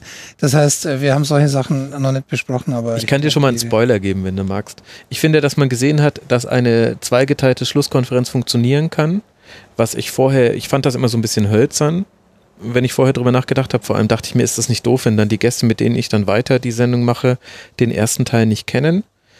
Also das, das kann funktionieren. Ich finde, das hat äh, in manchen Fällen ganz, äh, ganz gut funktioniert, wobei der Cut manchmal auch ein harter war, muss man auch sagen. Aber das war halt auch themenbedingt. Allerdings ist es von Produktionsseite her schon echt nochmal ein krasser Mehraufwand, weil du halt nochmal eine halbe, dreiviertel Stunde Gespräch irgendwann am Freitag oder Samstag aufzeichnest, damit du es am Sonntag in die Sendung packen kannst. Wobei dem gegenüber steht, dass ja vielleicht sonst so ein Gespräch in einem Kurzpass stattgefunden hätte. Und dann Ach ist es so. eher wieder weniger aufwendig, oder? Weil wenn jetzt so ein Thema, ich meine, das ist jetzt natürlich eine, eine besondere Situation und zum Beispiel das Gesprächs, Gespräch mit Herrn Baranowski, ähm, war, äh, hat ja jetzt in erster Linie aufgrund der Situation stattgefunden. Aber Stimmt. ansonsten wäre sowas. ein Kurzpass geworden, ja. Wenn es nicht Tribünengespräch äh, Tiefe hat, dann wohl ein Kurzpass. Und dann ist ja eigentlich der Aufwand eher nochmal größer, oder? Stimmt, beim Weil es zwei Veröffentlichungen ja, sind. Und da muss man dazu sagen, ist jetzt alles, also ihr hört jetzt quasi die, die Live-Gedankengänge von uns beiden, weil wir darüber gar nicht gesprochen haben. Aber was mir einfällt ist, ähm, ein Argument, das du oft hast, äh, Themen nicht in einen Kurzpass zu nehmen, die ganzen internationalen Serien mal ausgeklammert, ist ja, der Kurzpass bekommt weniger Aufmerksamkeit. Das heißt, in der Schlusskonferenz, an die Schlusskonferenz gedockt, kriegen solche Gespräche einfach mehr Aufmerksamkeit auch als im Kurzpass, weil den Kurzpass-Feed einfach nicht so viele abonniert haben. Kann aber auch sein, dass da viele Leute dann aussteigen oder direkt vorskippen, keine Ahnung. Ich meine, so, so genau gucken wir. aber zumindest Zahlen. die Aufmerksamkeit bekommt. Also, ja, ob ja, man es dann stimmt. hört, ist natürlich was anderes, aber. Aber man muss schon sagen, also das ging ja gerade, das war ja auch gerade möglich, weil die klassischen Vereinsschwerpunkte weggefallen sind, mhm. weil ich die auch bewusst weggelassen habe, um eben nicht so zu tun, als wäre alles wie immer. Und weil ich es auch ein bisschen schwierig fand, weil die ersten drei Wochen äh, die ersten drei, vier, fünf äh, Corona-Spieltage, da kannst du noch keinen Schwerpunkt machen, weil am Anfang war alles noch, ja, keine Ahnung, ob das jetzt so bleibt oder, ne, und am Ende hätte man nochmal Schwerpunkte mhm. machen können, weil dann auch die Erfahrungswerte da waren und die sollen ja eigentlich schon wiederkommen, weil die machen die Schlusskonferenz ja schon auch aus und ob wir dann noch zusätzlich noch weitere Themen mit reinnehmen, weiß ich nicht. Keine Ahnung. Okay. Zwischendurch eine Frage an Frank. Ähm, Sehr gut. Wie viel Zeit geht für dich eigentlich pro Woche in Betreuung der Website und des Rasenfunk-Kiosks drauf? Ähm, Betreuung der Website eigentlich gar nichts, ehrlich gesagt. Also ähm, Ausnahmen sind natürlich, wenn irgendwelche Änderungen gemacht werden müssen. Das sind oft Kleinigkeiten, äh, das ist äh, die Podroll updaten etc. Das heißt, der größere Aufwand unterm Strich, ähm, auch nicht der Riesenaufwand einmal im Monat, äh, der, der Supporters Club, also die Zahlungen importieren und, und, und diese Geschichte. Und dann der Kiosk natürlich. Und der Kiosk ist halt, naja, saisonabhängig. Aha, jetzt, haben jetzt, jetzt, jetzt haben wir das kommt es 12 Uhr Leuten. Tja, jetzt ist die Frage, was machen wir jetzt? Das dürfte das erste sein, was man tatsächlich wirklich hört, oder? Ja, also das hört man jetzt auf jeden Fall. Davon kannst du ausgehen. Ich sehe sogar hier den Ausschlag. ja, wollen wir, wollen wir weitermachen? Das geht jetzt so drei Minuten und dann ist es vorbei. Drei Minuten? Irgendwann kommt noch die zweite Glocke mit dazu. Okay. Ja, das ist, äh, naja, das ist hier, so sind Kirchen, lieber Frank. Du kannst froh sein. Ich, ich wohne ja mein ganzes Leben lang schon in der Nähe von Kirchen, mit Ausnahme meines Studiums.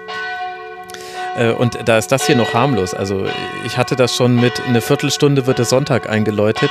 Fünf Minuten die erste Glocke, fünf Minuten die zweite Glocke. Nee, drei Minuten waren es immer. Drei Minuten die dritte Glocke und dann aber nochmal die letzten drei Minuten nochmal alle. Vollgas. ja das ganze Programm.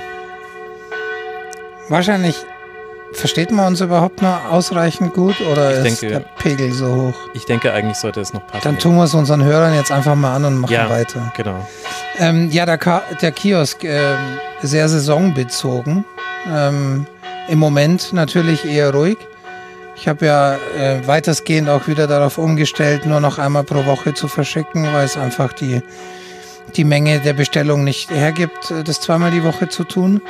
Aber in Zeiten, ähm, also ich nehme an, jetzt, wenn es mit der T-Shirt-Bestellung äh, dann losgeht, wenn die T-Shirts letztendlich da sind, dann äh, und, und dann auch die neuen Tassen da sind, dann wird der Aufwand schon wieder ein bisschen anderer sein. Dann sind es tatsächlich, ist es meistens so insgesamt ein Vormittag, der dadurch drauf geht. Also zweimal pro Woche, jeweils ein Vormittag ungefähr. Ähm, genau, also mein, mein Aufwand ist da vergleichsweise klein im Vergleich zu dem von Max. Der ist dann eher im Peak immer mal ein bisschen größer. Ich habe, was keiner gemerkt hat, die Website, äh, den Unterbau der Website kürzlich mal komplett neu gemacht. Ähm, da geht dann schon mal eine Woche oder anderthalb drauf, also Vollzeit, aber ansonsten, ähm, ja, das sind Sachen, die man eher nicht merkt. Und äh, die Website äh, ansonsten inhaltlich pflegt sie sich ganz gut von selber. Das heißt, äh, wenn Max eine Folge veröffentlicht, paar Daten dazu eingibt, dann landen die automatisch auf der Website. Und wenn er keinen Fehler macht, dann läuft das alles ganz gut. Genau. Und, und wenn, wenn irgendwelche neue Technik darunter nicht zickt, was glaube ich immer noch der Fall ist, oder? Du hast bei den letzten zwei, drei Folgen nichts mehr dazu gesagt, aber. Doch, doch, das ist immer noch so. Gab's immer. Ich dachte, du suchst kurzen. eh noch.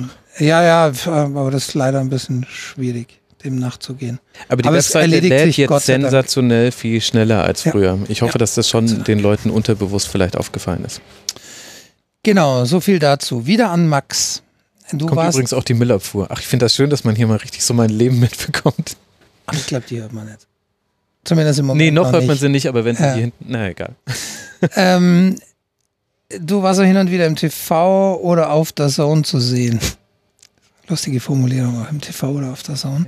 Sind die Redakt Redaktionen auf dich zugekommen? Macht dir das Spaß? Willst du das öfter machen? Teilweise haben wir das ja schon abgedeckt, aber das äh, mit dem auf dich zugekommen hatten wir, glaube ich, in einer früheren Sendung schon mal besprochen. Das ist, glaube ich. Genau, Sky und äh, Sport 1 haben sich bei mir gemeldet. Bei der Zone habe ich irgendwann mal dem Uli Hebe erzählt, dass ich Lust hätte, sowas auszuprobieren und der hat mich da dann reingebracht. Okay. Ähm, Danke nochmal, Uli. Genau. Ähm, ja, das wäre noch interessant. Gibt es Dinge, die du im Hinblick auf diese Auftritte gelernt hast? Boah, ganz viel. Mhm. Naja, und welche? Nicht über alle möchte ich, ich reden. Ich wollte gerade sagen, über welche möchtest du denn sprechen? Also, erstmal lernt man ja sehr viel über sich selbst. Das muss man ja echt sagen. Ich finde schon interessant zu sehen, wie ich dann äh, mich rund im Umfeld von solchen Sendungen verhalte und äh, welche Sachen ich dann äh, doof mache, wo ich mir dann, dann denke, meine Güte, was war denn da los? Schon interessant zu sehen, aber auch interessant zu sehen, dass es äh, summa summarum schon immer alles passt. Also deswegen ist auch interessant, wie sich dann so das Nervös Nervositätslevel einfach dann auch wirklich einpegelt. Also das war, war ich beim Mann gegen Mann zum ersten Mal in so einer langen Runde. Also ich war vorher, glaube ich, schon mal kürzer im Fernsehen, aber ich glaube, das war so das erste lange da war das noch eine ganz andere Nummer. Ähm, einfach von Kamera ist jetzt an und du weißt, okay, die stellt jetzt alle vor und gleich bin ich dran und muss die erste Sache sagen. Und äh, natürlich ist man so auch noch ein bisschen aufgeregt, aber auf einem ganz anderen Level, muss man sagen. Und ansonsten habe ich viele Dinge, viele Dinge gelernt über das, ähm, über den Hintergrund von solchen Sendungen, über die Kommunikation rund um solche Sendungen, habe ich viele Sachen gelernt, möchte ich aber jetzt nicht im Detail drauf eingehen. Okay, müssen wir so hinnehmen. Äh, wie viel Sommerpause gönnst du dir, um aufzutanken? Hm. Die Sommerpause wird ja von einem anderen Projekt erdrückt. Das ist ja das, das Bittere jetzt. Also das Projekt, das wird nicht stehen bleiben und das wird jetzt wahrscheinlich noch eine ganze Weile dauern. Ich werde aber trotzdem versuchen, ein paar Tage einzustreuen, wo mal nichts ist.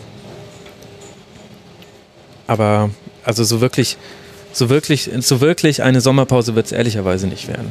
Aber da bin ich selber dran schuld, also kein Mitleid. Na gut, kein Mitleid. Ähm, jetzt kommt, das war Hammes Milner. Ähm, und er schreibt zum Schluss noch Danke. Mit einem lachenden Smiley. Jetzt kommt CK-3. Ähm, Lauter Power-User bisher, voll gut. Ja, die diskutieren nur schon ein bisschen untereinander. Ich muss erstmal die Frage finden. Ähm, meine Frage wäre zu einem möglichen Tribünengespräch. Du hast ja schon oft die Problematik mit Kopfverletzungen angesprochen, in der Sendung dazu in Aussicht gestellt. Gibt es da Neuigkeiten? Nee. Nee, also die Sendung genauso geplant, wie, wie andere Sendungen sind schon zu weiten Teilen vorrecherchiert, aber liegen auf Halde. Danke an euch zwei und eine schöne Sommerpause. Jetzt kommt äh, der liebe Alex, Alex Muck 86. Er hat eine Frage an mich und will Sehr wissen, gut. wie mein Keller aussieht. Interessiert mich auch. Keine Bilder. Ähm, ja, äh, beziehungsweise der Kiosk-Versandraum, äh, wie sieht der inzwischen aus? Hast du nicht Angst, irgendwann aus Versehen eine Katze mit ins Paket zu packen und äh, dass diese dann im Versand landet?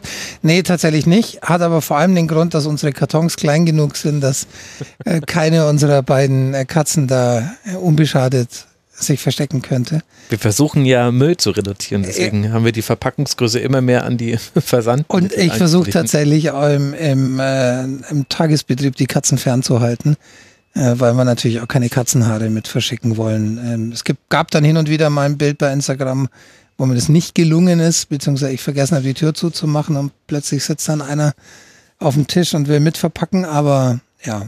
Ne, ansonsten sieht der Keller chaotisch aus, was nur zum Teil mit äh, dem Kiosk zu tun hat.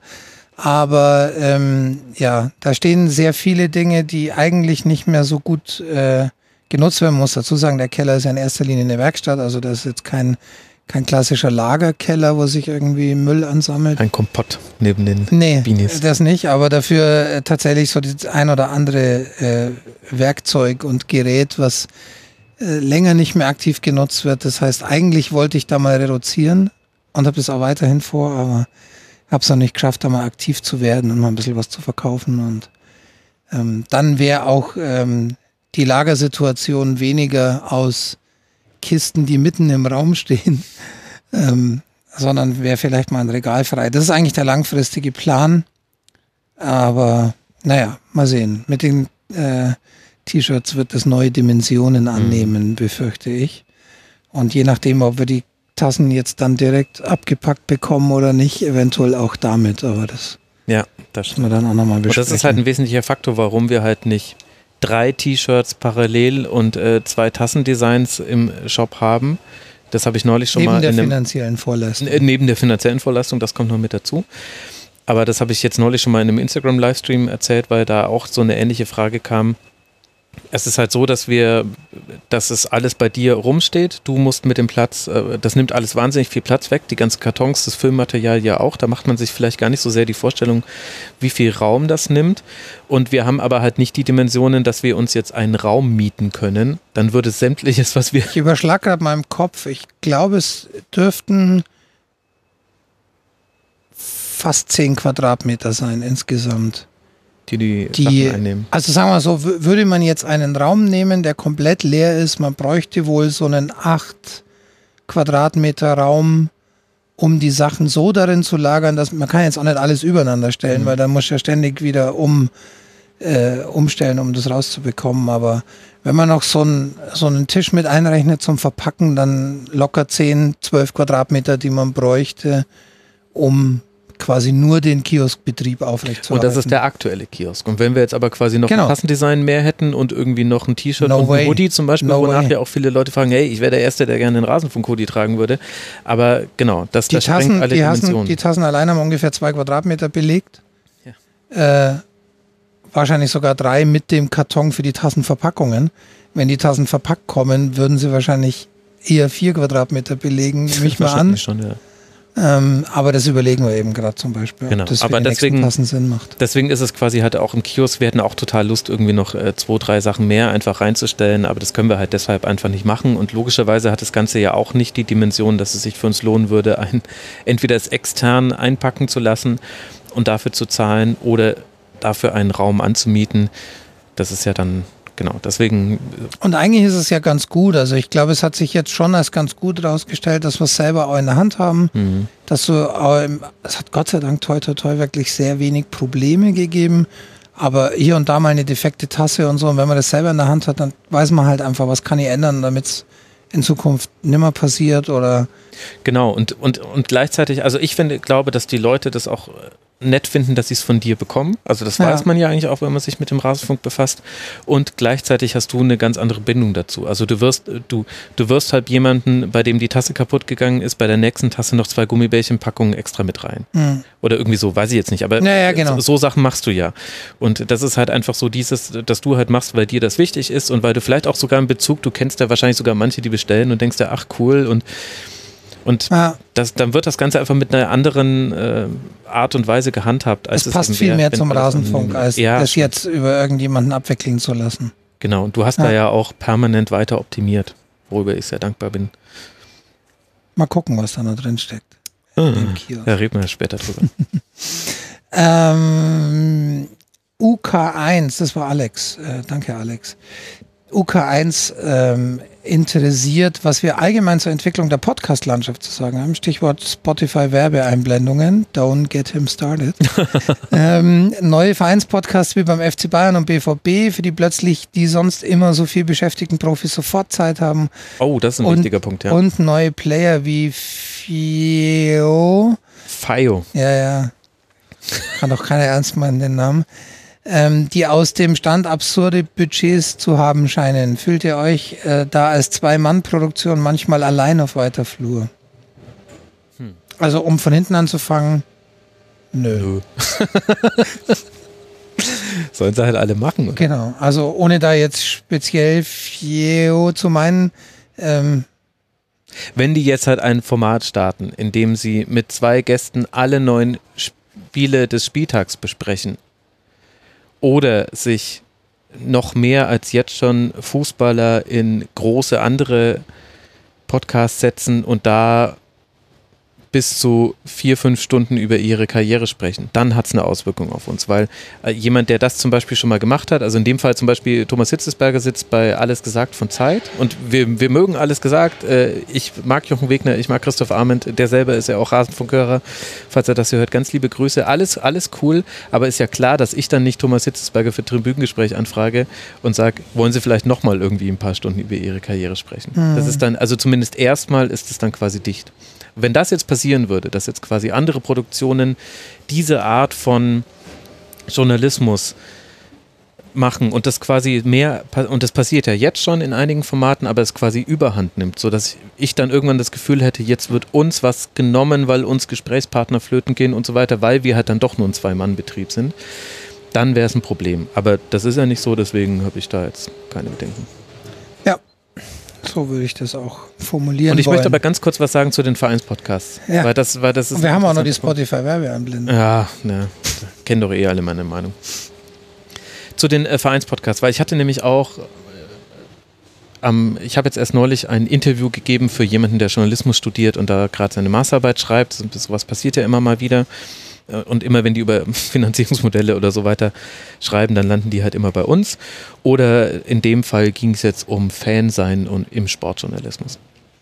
Und da ging es auch um diese Vereinspodcasts. Und zwei Sachen muss man dazu sagen. Das eine ist, es ist wirklich sehr ärgerlich für die existierenden Vereinspodcasts, was mit, also mit den von Fan betriebenen Vereinspodcasts, was zum Teil jetzt passiert, bei den Vereinspodcasts, die von den Vereinen selbst kommen. Zum Teil werden da Formate im Grunde obsolet, weil jetzt einfach der Verein das Gleiche macht, dieselbe Art der Spieltagsbesprechung, Vorbesprechung, Nachbesprechung und halt logischerweise mehr Leute damit erreicht und sich dann zum Teil auch nicht die Mühe gibt, sich zu differenzieren von Fanformaten oder wenigstens die irgendwie einzubinden oder darauf hinzuweisen. Das hat meines Wissens nach bisher noch kein Verein ordentlich hinbekommen, wo ich mir echt denke, was zur Hölle ist mit euch los? Was wirklich, das, was das verstehe ich tatsächlich Hölle? am wenigsten. Ja. Aber das ist halt, so sind halt einfach Unternehmen. Unternehmen sind einfach in dem Fall gnadenlos. Und die, und man muss dazu sagen, man spürt dann auch sehr deutlich bei den einzelnen Vereinsmedien, wer von denen hatte schon mal mit Podcast Berührung und wer ist jetzt einfach nur ein Radiomoderator, der jetzt auch einen Podcast macht. Und da habe ich dann sogar ein Verständnis dafür, ja gut, woher sollen die die, die Fan-Podcasts kennen und wahrscheinlich sind das selber gar keine Podcast-Hörerinnen und Hörer. Okay. Das Zweite ist, äh, dass es, dass es schon auch krass ist, dass die Spieler, die den, die den fanbetriebenen Podcast so lange vorenthalten wurden, auch natürlich auch aus legitimen Gründen, wie die sich jetzt zum Teil die Klinke in die Hand geben bei anderen Podcasts. Also wenn ich mir angucke, was beim BVB zum Beispiel passiert, der BVB hat inzwischen drei Podcasts, also weißt du noch nicht, weil wir haben die Podcasts nicht aktualisiert, aber mhm. ich habe schon in meiner Liste drin. Und wenn ich mir einfach angucke, was Auf für Ohren die ganze Zeit schon geleistet hat, wie wichtig schwarzgelb.de auch für die Kultur von Borussia Dortmund ist. Und wo man zweifelsfrei weiß, dass die alle im Verein kennen. Also Schwarz-Gelb ist jetzt nichts, was unterm Radar fliegt. Genau. Und ja. die wissen auch, was sie da zu erwarten haben. Und, und du kannst davon ausgehen, ohne dass ich da jetzt äh, ganz konkrete Dinge weiß, dass die Spieler schon immer angefragt haben. Mhm. Und dann jetzt einfach zu sehen, okay, der Vereinspodcast startet und dann sind da nacheinander von Julian Brandt über was weiß ich, alle Leute, das ist, das muss man einfach so sagen, aus Sicht der Fan-Podcaster ist es ein Mittelfinger, der einem da gezeigt wird. Zumindest ich würde es so auf, ich weiß nicht, ob das jetzt bei denen so ankommt. Ich persönlich würde es so auffinden, wenn ich so einen Fan-Podcast machen würde. Und ähm, ich glaube, ich es ist, auch aber es ist halt doch äh, was, was auch, also was gegen den Mittelfinger spricht. Ich verstehe es jeden, der das so empfindet, aber was dagegen spricht, ist, dass das doch einfach nur konsistentes Verhalten der Clubs ist, was die Öffentlichkeitsarbeit angeht. Genau, das stimmt. Also Weil es kommt ja, kommt ja Clubs, auch kaum noch ein Journalist an, an irgendeinen. Genau, es ist nicht als Mittelfinger gemeint, es wird als Mittelfinger interpretiert, ja, aber kann ja, als Mittelfinger. Verständlich. Und dann ist aber die Sache, die noch äh, passiert dazu ist, und das finde ich ist ein wichtiger Punkt, äh, über den man, den man einfach im Hinterkopf haben muss, wenn man sich anguckt, wie aktuell sich die Medienarbeit rund im Fußball verändert wenn du jemanden exklusiv hast als Medium, dann hast du den heutzutage sowieso immer nur für 30 Sekunden exklusiv, weil die be drei besten Aussagen aus deinem Interview sind eine Viertelstunde später, sind die schon im anderen Medium zitiert und exklusiv, exklusiv gibt es heutzutage nicht mehr. Und man muss auch dazu sagen, die Vereine achten da ja schon drauf, dass weiter Medien exklusiven Zugang haben. Die Süddeutsche Zeitung hat, keine Ahnung, einmal, zweimal in pro Halbserie einen Bayern-Spieler exklusiv. Äh, Sky bekommt äh, Spieler und Spielerinnen, na gut, mit denen wollen sie ja nicht reden, aber die würden sie auch exklusiv bekommen. Also sprich, da hat sich eigentlich nichts verändert. Was sich aber verändert hat durch die Vereinsmedien ist, der Journalismus ist eine Aufmerksamkeitsökonomie. Du verdienst dein Geld durch Aufmerksamkeit. Und das hat zu ganz verschiedenen Dingen geführt, die jetzt aber jetzt, die lassen wir alle mal beiseite liegen. Was aber jetzt passiert dadurch, dass die Vereinsmedien jetzt auch im Podcast-Bereich, aber ja vorher auch schon in anderen Bereichen auf ihre eigenen Spiele regelmäßig zugreifen ist, dass das Grundrauschen, der Grundlärm wird größer. Wenn ich irgendwo lese, Mats Hummels, Doppelpunkt, bla bla bla, dann hat es eine andere Wirkung auf mich, aufmerksamkeitsökonomisch, wenn der schon vorher bei BVB TV war, im BVB-Podcast und dann ist das jetzt vielleicht gerade die Meldung vom Kicker.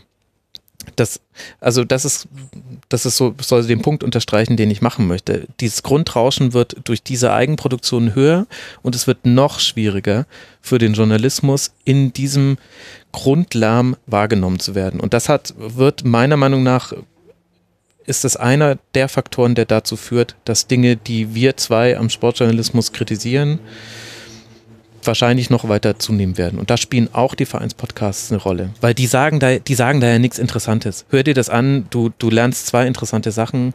Ich, ich höre immer mal wieder rein, aber nicht alles, weil in der Regel ist das völlig belanglos. Das ist äh, Larifari. Das ist ja auch kein Journalismus. Das soll ja auch kein Journalismus sein. Kommt ja vom Verein. Das heißt, äh, inhaltlich ja, geht dir da nichts verloren, aber, aber ist, es ist halt eine halbe Stunde Julian Brandt, die ja halt nicht irgendwo anders ist. Genau, und das ist ja der entscheidende Punkt, ähm, weil die Frage ist doch, wie die, die, die klassischen Medien, und da haben wir ja gerade gesagt, da wollen wir jetzt nicht zu weit ausschweifen äh, in der ganzen Medienproblematik, aber die klassischen Medien ähm, kämpfen um die Aufmerksamkeit. Das heißt, die müssen alles nehmen, was sie kriegen im Grunde, um so ein bisschen Aufmerksamkeit zu erzeugen. Und für den Konsumenten bleibt im Grunde aber ja nichts Greifbares hängen an der ganzen Nummer, weil es ist halt PR, wie du gesagt hast, es ist kein Journalismus, es ist im Grunde PR. Und ähm, ja. Ja, und gleichzeitig ähm, glaube ich, verändert das auch die Art und Weise, was man von, von Produkten mit einem journalistischen Gewand erwartet. Also zum Beispiel, um jetzt nicht quasi immer nur BVB-Beispiele zu bringen. Äh, der FC Bayern hat ja auch einen Podcast gestartet. Mhm. Und ich habe mir zum Beispiel die Folge mit Karl-Heinz Rummenigge angehört. Und ich gehe da schon mit der Erwartungshaltung ran. da werde ich jetzt nicht die krassen Sachen von Karl-Heinz Rummenigge erfahren, auch als jemand, der sich schon relativ viel mit dieser Person auseinandergesetzt hat.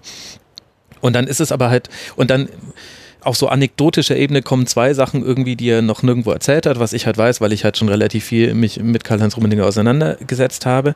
Aber davon abgesehen, hörst du so ein Gespräch einfach weg. Da passiert nichts. Das ist, also ich will nicht sagen, dass es dann uninteressant ist oder schlecht geführt, aber es passiert einfach nichts. Und eigentlich sollte in Gesprächen ja etwas passieren. Und ich glaube schon, dass wenn die Mehrzahl der Interviews äh, so geführt wird und wenn quasi die Grundsumme solcher Interviews zunimmt, dann, äh, dann wird das auch irgendwann die, Ver die Erwartungshaltung ändern bei der Leserin und beim Leser oder beim Konsumenten, ist ja egal, ob es jetzt Podcast ist oder nicht, wie man an solche Interviews rangeht. Du erwartest irgendwann gar nicht mehr, dass du da jetzt was Interessantes hörst. Und das finde ich eine aber ist das eine Entwicklung. Aber ähm, ja, vielleicht insgesamt schon, aber die Frage ist da, wer hört solche Interviews? Mhm, also Punkt. hört, hört äh, jemand, der einen gewissen Anspruch an Interviews hat, die überhaupt? Hat der was davon? Naja, also grundsätzlich hört es erstmal jeder, also auch Journalisten müssen es hören, weil es könnte ja sein, dass er was gesagt hat. Man stellt ja dann im Nachhinein fest, okay, er hat nichts gesagt. Und ansonsten hören es natürlich, klar, das hören Fans, die auch, die ja auch eine andere Erwartungshaltung haben. Also die ja nicht, die müssen ja nicht mit einer mit einer Neugier auf etwas Neues daran gehen, sondern vielleicht kennen die halt einfach Karl-Heinz Rummenigge nicht, nicht so gut und finden das nochmal interessant, wenn nochmal erzählt wird, ach, der hat den FC Bayern saniert, als er verkauft wurde an Inter Mailand. Krass.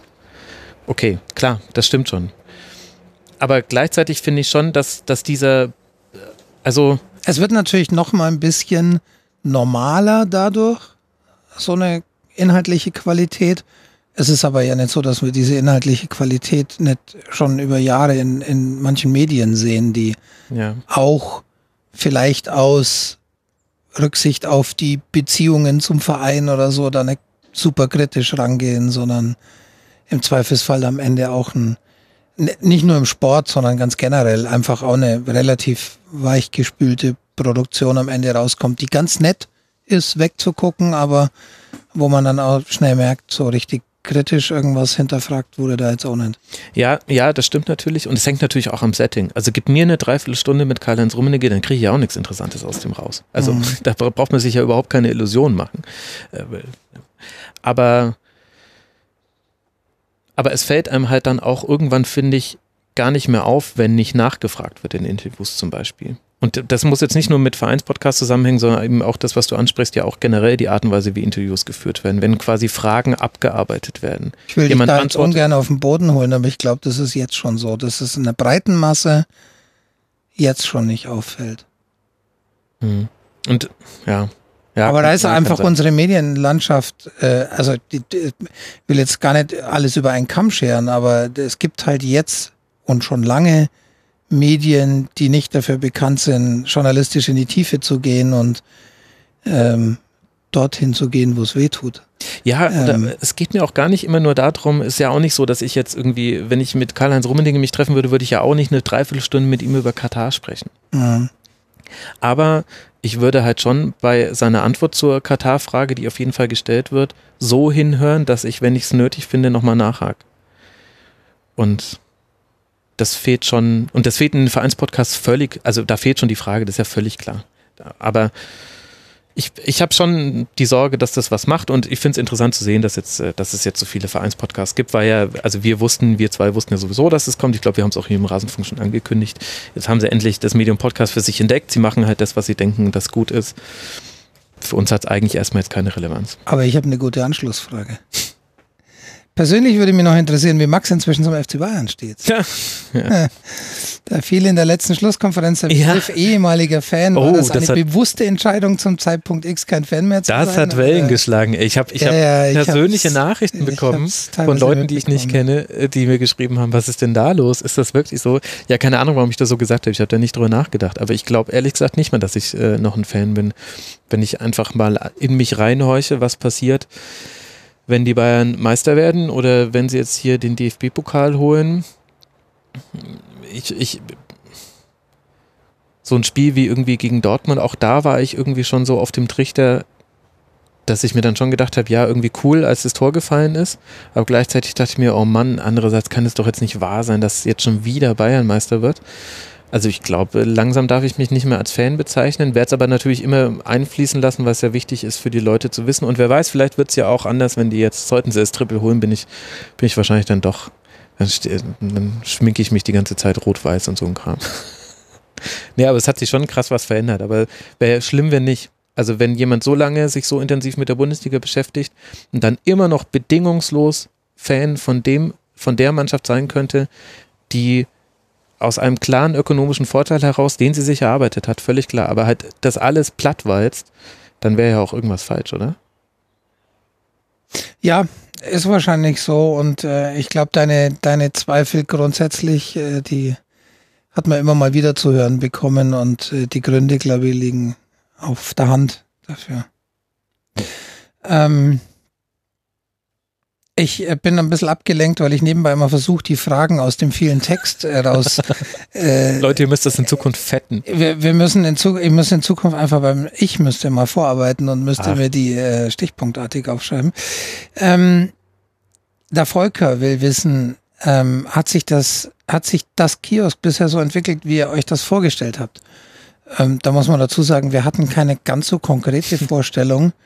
Und, aber unterm Strich kann man, glaube ich, sagen, ja. Ja, super. Also eigentlich sogar. Wurde gut angenommen. Besser. Wir wussten natürlich überhaupt nicht, ist es jetzt so, dass äh, die Sachen, die wir, die wir vorproduziert haben, schnell weg sind und, und äh, dann ist es mehr so ein Einmal-Ding oder wird es eher eine dauerhafte Einrichtung? So richtig wissen wir das immer noch nicht. Wir hatten uns das dann am Anfang schon mal überlegt ob wir, wie wir jetzt eben zum Beispiel mit so Sachen umgehen, dass wir mal andere Sachen im Shop haben mhm. wollen. Gesagt, Aber okay, dafür den Rest verkaufen müssen. Das heißt, wir müssen halt so Ausverkaufssachen genau. machen, die immer so ein bisschen wie, mit aussehen. Der, wie gehen wir mit der Lagersituation um oder, oder ähm, machen wir es eben vielleicht so, dass, dass es mehr oder weniger so ein Pop-Up-Store wird, der irgendwie zweimal im Jahr geöffnet hat und dann Dinge verkauft, bis sie weg sind. Also so Überlegungen gibt's immer mal, aber ich glaube insgesamt kann man sagen, ähm, sind wir zufrieden und lief so im Groben, wie wir uns das vorgestellt haben. Ja, vor allem das Wichtigste ist ja, dass bisher vom Feedback her die Leute immer mit dem, was sie gekriegt haben, zufrieden sind. Das war mir noch so ein ganz wichtiger, also dir ja auch, mhm. für uns beide so ein ganz wichtiger Punkt, weil erstmal kaufen die Leute natürlich klar, weil sie die Tasse jetzt auch nicht super hässlich finden, die ist ja auch sehr schön, aber wir haben von niemandem das äh, ein, ein enttäuschendes Feedback bekommen, sondern die hatten dann immer das Gefühl, für das, was sie gezahlt haben, haben sie auch was bekommen, an, an dem sie sich freuen. Und das, das ist halt total wichtig. Und da war ich auch sehr, na, nicht nervös, weil ich dachte mir schon, irgendwie haben uns ja ganz viel Mühe gegeben äh, und haben ja beim Hörerinnen und Hörertreffen ja auch schon mal die Tasse vorgeführt und da war, mhm. äh, unter den Superfans war da natürlich die äh, die Rückmeldung auch positiv. Aber das war für mich schon auch wichtig, irgendwie zu sehen, kriegen die Leute den Kram dann, für den sie ja gutes Geld bezahlt haben und sagen dann auch, auch danach noch, wenn sie es in den Händen halten, ja cool. Und ich habe den Eindruck, so ist es und das ist sehr gut. Genau, und, und ich glaube auch tatsächlich, dass da äh, eine große Rolle spielt, dass wir uns da halt auch nicht ähm, in eine Richtung begeben haben, wo wir gesagt haben, naja, wir brauchen jetzt halt irgendwie ein T-Shirt, da drucken wir jetzt unser Logo drauf und fertig, sondern uns von Anfang an viel Gedanken gemacht haben, genau darüber, welche Produkte. So ganz Rasenfunk untypisch, haben wir Dinge völlig zerdacht. ja, genau. Punkt. Ähm, ihr habt die Wiederaufnahme der Bundesliga recht kontrovers diskutiert. Ähm, haben wir im Grunde geklärt. Ähm, wie wir dazu heute stehen, haben wir ganz am Anfang schon besprochen. Ähm, Max, du empfiehlst regelmäßig andere Podcasts, äh, etwas, das mich regelmäßig zum, zu Problemen führt, da mein Podcatcher dann noch voller wird mhm. und ich noch weniger Zeit habe. Da habe ich mich schon öfter gefragt, wie du die Zeit dafür findest, das alles zu hören. Du hattest mal erwähnt, dass du mit erhöhter Geschwindigkeit hörst, aber das kann nicht, das kann nicht das ganze Geheimnis sein. Kannst du, während du dich auf Sendung vorbereitest, nebenher Podcast Ach, hören? Nee, auf gar keinen Mir gelingt so etwas eher selten, aber es soll ja Menschen geben, die das können. Nee, nee, nee, nee, nee. Wenn also, dann eher beim Putzen, Kochen. Genau, also zum einen muss man ja sagen, ne? ich bin ja quasi auch äh, allein Haushaltführender in meinem Haushalt. Das heißt, äh, ich putze, koche, kaufe ein, wasche Wäsche äh, und so weiter und so fort. Da höre ich natürlich. Und dann halt ganz krass über erhöhte Geschwindigkeit. Da bin ich auch schon relativ extrem unterwegs. Also bei mir ist. Die Reichen die Standard-Speeds der verfügbaren Podcatcher noch oder muss du hacken? Nee, nee, das, das schon. Aber quasi meine Standard-Default-Einstellung bei Podcasts, auch bei neuen Podcasts, ist 1,7 inzwischen. Bei Englischen muss ich dann manchmal runter ähm, und bei, bei Deutschen hängt es dann vom Thema ab. Und bei Deutschen gehe ich dann auch gerne mal auf zwei hoch, wenn es eher so ein Podcast ist, wo, wo viel geredet wird, aber jetzt nicht immer quasi in jedem Nebensatz nochmal die krassen Fakten drin stecken. Nicht immer was gesagt. genau. Ähm, und aber was ja trotzdem super Formate sind, aber die höre ich dann halt einfach zweifach weg, was halt dann schon, äh, da muss da halt auch wirklich der Typ für sein. Aber ich kenne das halt so irgendwie, dass Sachen auf mich einprasseln und ich dann schon relativ viel dann doch wieder an mir haften bleibt. Aber dann ist es ja auch krass zurückgegangen. Das wird ja vielleicht auch den Hörerinnen und Hörern aufgefallen sein, dass in der Corona-Zeit es zum Teil keine Podcast-Empfehlung gab, weil da habe ich krass viel weniger gehört. Hm. Jetzt im Nachhinein habe ich dann äh, jetzt wieder ein paar Sachen aufgearbeitet. Aber im Grunde geht das nur, wenn quasi, also ich fülle halt eigentlich fast jede freie Minute, in der ich irgendetwas mache, wo es geht, damit, dass ich einen Podcast höre oder Musik. Das ist auch so einfach mein Lebensstil. Ja. Ähm, der liebe Aribo, äh, Grüße, hat ein, ein ganz tolles, äh, stichpunktartiges äh, Moodboard als Hommage an deine Insta-Stories geschrieben. Das Ach, kann ich jetzt ganz schlecht vorlesen. An die, an die privaten Insta-Stories? Äh, genau. Ah, ja. okay, okay. Ähm, das äh, musst du tatsächlich äh, Der Spaceship Report, ja. Genau, äh, also hier Mood, Work, Fun, Doubt of the Season und sowas. Ach, stark, stark. Sehr stark. Nach dieser Hommage an gewisse Insta-Stories noch ein paar Fragen. So, was sind eure Erwartungen für die nächste Saison bezüglich Ablauf? Meine Glaskugel ist leider kaputt gegangen, daher benutze ich mal eure. Ja, irgendwann fangen sie wieder an und dann spielen sie halt. Kann, kann man ja tatsächlich auch schwer sagen, wie es dann ja. genau aussehen wird und was das für Auswirkungen hat. Also ich, ah denke, dass, äh, dass es schon ungefähr um den 11. oder 18. herum losgehen wird. Das ist ja auch eine Info, die ich mit Argus Augen verfolge. Kleiner Spoiler, 18. wäre wesentlich besser für den Rasenfunk als 11. Weil ja ein paar Tage vorher die Saisonvorschau an, online gehen muss. Und äh, in Bayern ja aber auch das Schuljahr Anfang September startet. Deswegen mhm. hofft mal lieber auf den 18., liebe Hörerinnen und Hörer. Dann habe ich mehr Zeit, mich auf die Saisonvorschau vorzubereiten. Dann werden die Prognosen vielleicht ein bisschen besser, keine Ahnung. Aber ansonsten finde ich es äh, schwer abzusehen. Wir wissen doch alle nicht, wie es im Herbst ist. Ähm, die Vorgespräche vor den Schlusskonferenzen wirken teilweise wie Kurzpässe. Daher die Frage, wird es eine Rückkehr der Kurzpässe geben und oder bleiben so Vorgespräche über die Saison hinaus erhalten? Ich fand eigentlich, alle haben einen spannenden Einblick in die Themen, die sonst unterbelichtet sind, gegeben. Ja, haben wir ja, ja. im Grunde schon ein Stück weit besprochen. Aber kurz besser kehren genau. definitiv wieder. Also mir genau. fehlen auch, mir persönlich fehlen auch die internationalen, weil die für mich auch immer ganz gut waren, um abzudecken. Die sind ja auch tatsächlich jetzt nicht zu vergleichen mit diesen Vorgesprächen. Ähm, wie sind die Erfahrungen bezüglich der Unterstützung vor und speziell in der Corona-Zeit, haben wir auch schon besprochen. Vielen Dank, Aribo. Dann kommen wir jetzt zum letzten Beitrag in diesem Thread von Kepa17.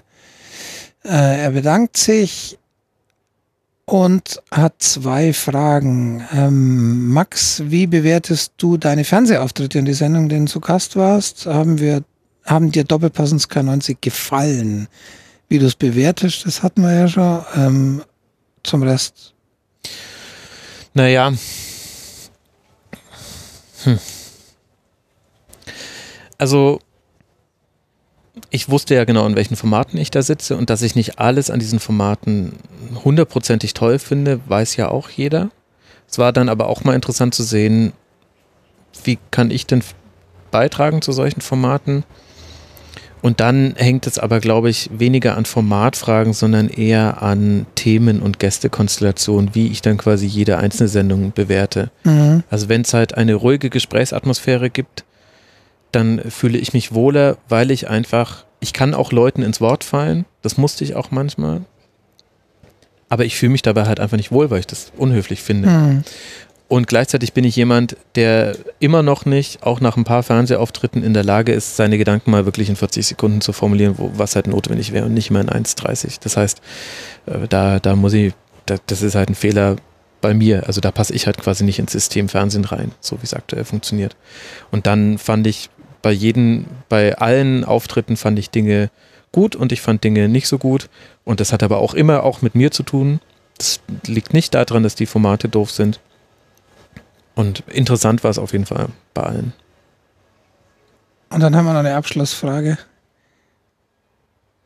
Ist in Zukunft eventuell mal ein Kurzpass zur dritten Liga geplant? Ach, ich habe schon überlegt, ob ich die vielleicht gar nicht mehr stellen soll.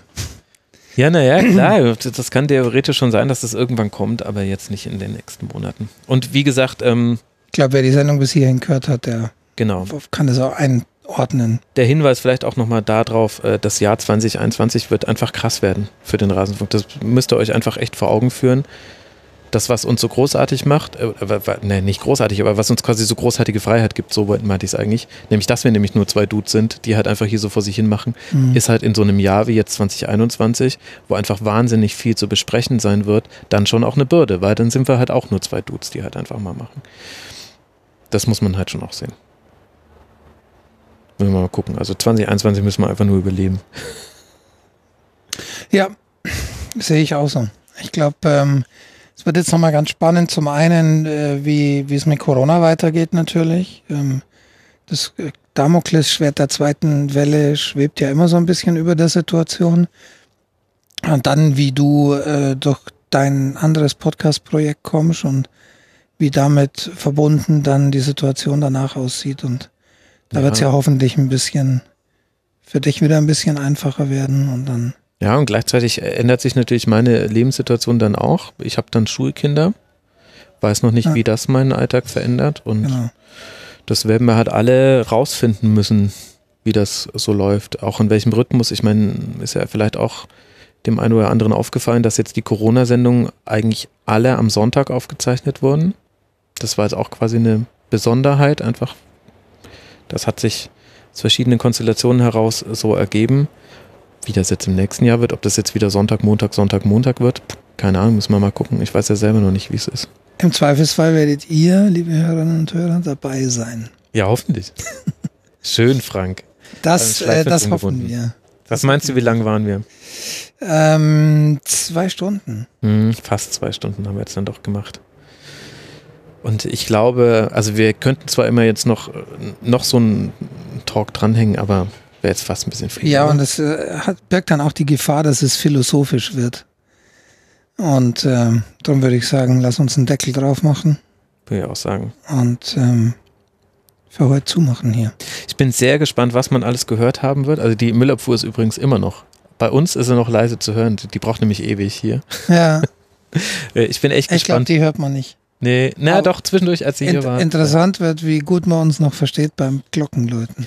Ich hatte mich dann gemutet und habe mir noch eine Edit-Marke gesetzt, da werde ich noch ein bisschen zaubern. Also ah, das kann ich, glaube ich, nicht komplett unbearbeitet lassen. Aber dann wollen wir zumindest ein äh, unedited versus edited Sneak Peek haben. Okay, dann machen wir es so, ich lasse es uneditiert, bis du anfängst zu reden. Dann habe ich mich nämlich gemutet, weil ich mir dachte, okay, gut, dann, dann haben wir jetzt dann die und äh, aufgrund deiner, deiner Sitzposition könnte es sein, dass, äh, dass du vielleicht hoffentlich es ein bisschen abgeschirmt hast. Ich glaube, dass es das tatsächlich in voll ins Mikro schießt bei mir hier. Ja, kann sein, aber hinten. Ja. Mach mal einen Deckel drauf. Vielen Dank fürs Zuhören. Das war der Saison. Wenn ihr bis hierhin gekommen seid. Ja, vielen Dank für eure Aufmerksamkeit, für eure Zeit. Äh, folgt uns auf allen Wegen. Ihr könnt den Newsletter abonnieren. Der Newsletter hat Abonnenten und Abonnentinnen verloren. Hast du es gesehen? Vier nee. Stück. Echt? Ja. Das ist, äh, und ihr lacht jetzt, jetzt wahrscheinlich über die 400. vier Stück, aber äh, den Newsletter abonnieren nicht so viele. Das heißt, vier Stück sind ja tatsächlich ja, sonst hätte ich ja nicht gemerkt. statistisch relevant. Ja. ja. aber ihr könnt den abonnieren, wenn ihr wollt, dann kriegt ihr immer eine Mail, wenn eine neue Folge draußen ist. Und ich warte ja immer noch. Tatsächlich verschicken wir ansonsten gar keine Newsletter. Also ihr müsst nee. gar nicht Angst haben, dass ihr nee, nee. viel mehr bekommt als Notifications über neue Folgen. Nee. Und die bekommt er aber schnell, weil das ist ein Max-Ablauf drin. Das, das ist in der Regel der Weg, äh, über den ich erfahre, dass es eine neue Sendung gibt, weil äh, die die E-Mail da vor dem Podcatcher anschlägt. Es gibt nur eine Variante, noch früher zu wissen, wann ich gleich eine Folge veröffentliche. Da warte ich auch immer drauf, dass das mal jemand bemerkt. Und zwar, das Einzige, was ich machen muss, bevor die Folge online ist, ist den Thread im Forum anzulegen. Das heißt, ah. es gibt ah. meistens den Thread zum Feedback, wo auch dann schon Gäste und alles drinstehen. Also schon so drei Minuten bevor kleiner, die Folge online kleiner ist. Kleiner Geheimhack, meldet euch im Forum an, ja, genau. registriert genau. euch, falls, es noch, falls ihr noch nicht registriert seid. Und dann gibt es im Forum eine Möglichkeit, eine Kategorie zu abonnieren, oh. so dass man instantan eine E-Mail bekommt, wenn ein neuer Thread erstellt wird. Genau. Und äh, da die Kategorie, ich weiß gar nicht, wie die heißt. Äh, Feedback. Feedback, macht Sinn eigentlich. ja, ne? ja, gut ausgedacht. Ähm, genau, und dann könnt ihr die abonnieren und dann äh, bekommt er quasi noch vor den ganzen Newsletter-Abonnenten Bescheid, wenn eine neue Folge online geht. Mitmachen.rasend.de und ihr bekommt auch mit, wenn es äh, Probleme gibt. Weil wenn nämlich der Thread schon 20 Minuten online ist und die Folge noch nicht da, ist irgendwas schiefgegangen. Da musste der Max nochmal mit dem Codieren neu starten oder irgendwas, eine Kapitelmarke hat gefehlt oder so ein Kram. Da muss ich immer alles wieder von vorne anfangen. Und außerdem äh, könnt ihr euch natürlich an den Diskussionen dort beteiligen. Da würden wir uns ganz sehr freuen. Ja. Eine kleine, aber feine Community, die sich dort gefunden hat. Ich muss sagen, ich hatte noch schon einige Foren selber betrieben. Noch nie ein Forum, um das man sich so wenig aktiv kümmern musste, was Moderation angeht und ähm, Total. Sehr, sehr angenehm dort. Nur gute Leute da. Herzliche ja. Grüße. Jetzt machen wir aber Schluss. Jetzt machen wir Schluss. Danke für eure Aufmerksamkeit, dass ihr diesen Saisonrückblick gehört habt. Wir hören uns, tja, irgendwann wieder. Es wird, es wird herbstlich werden, wahrscheinlich dann schon, wenn wir uns das nächste Mal hören. Keine Ahnung. Bleibt gesund, kommt gut über den Sommer und habt eine gute Zeit, liebe Hörerinnen und Hörer. Wir wünschen euch viel Spaß mit allem, was ihr so vorhabt. Bis bald mal wieder. Macht's gut. Ciao. Bis bald. Ciao, ciao.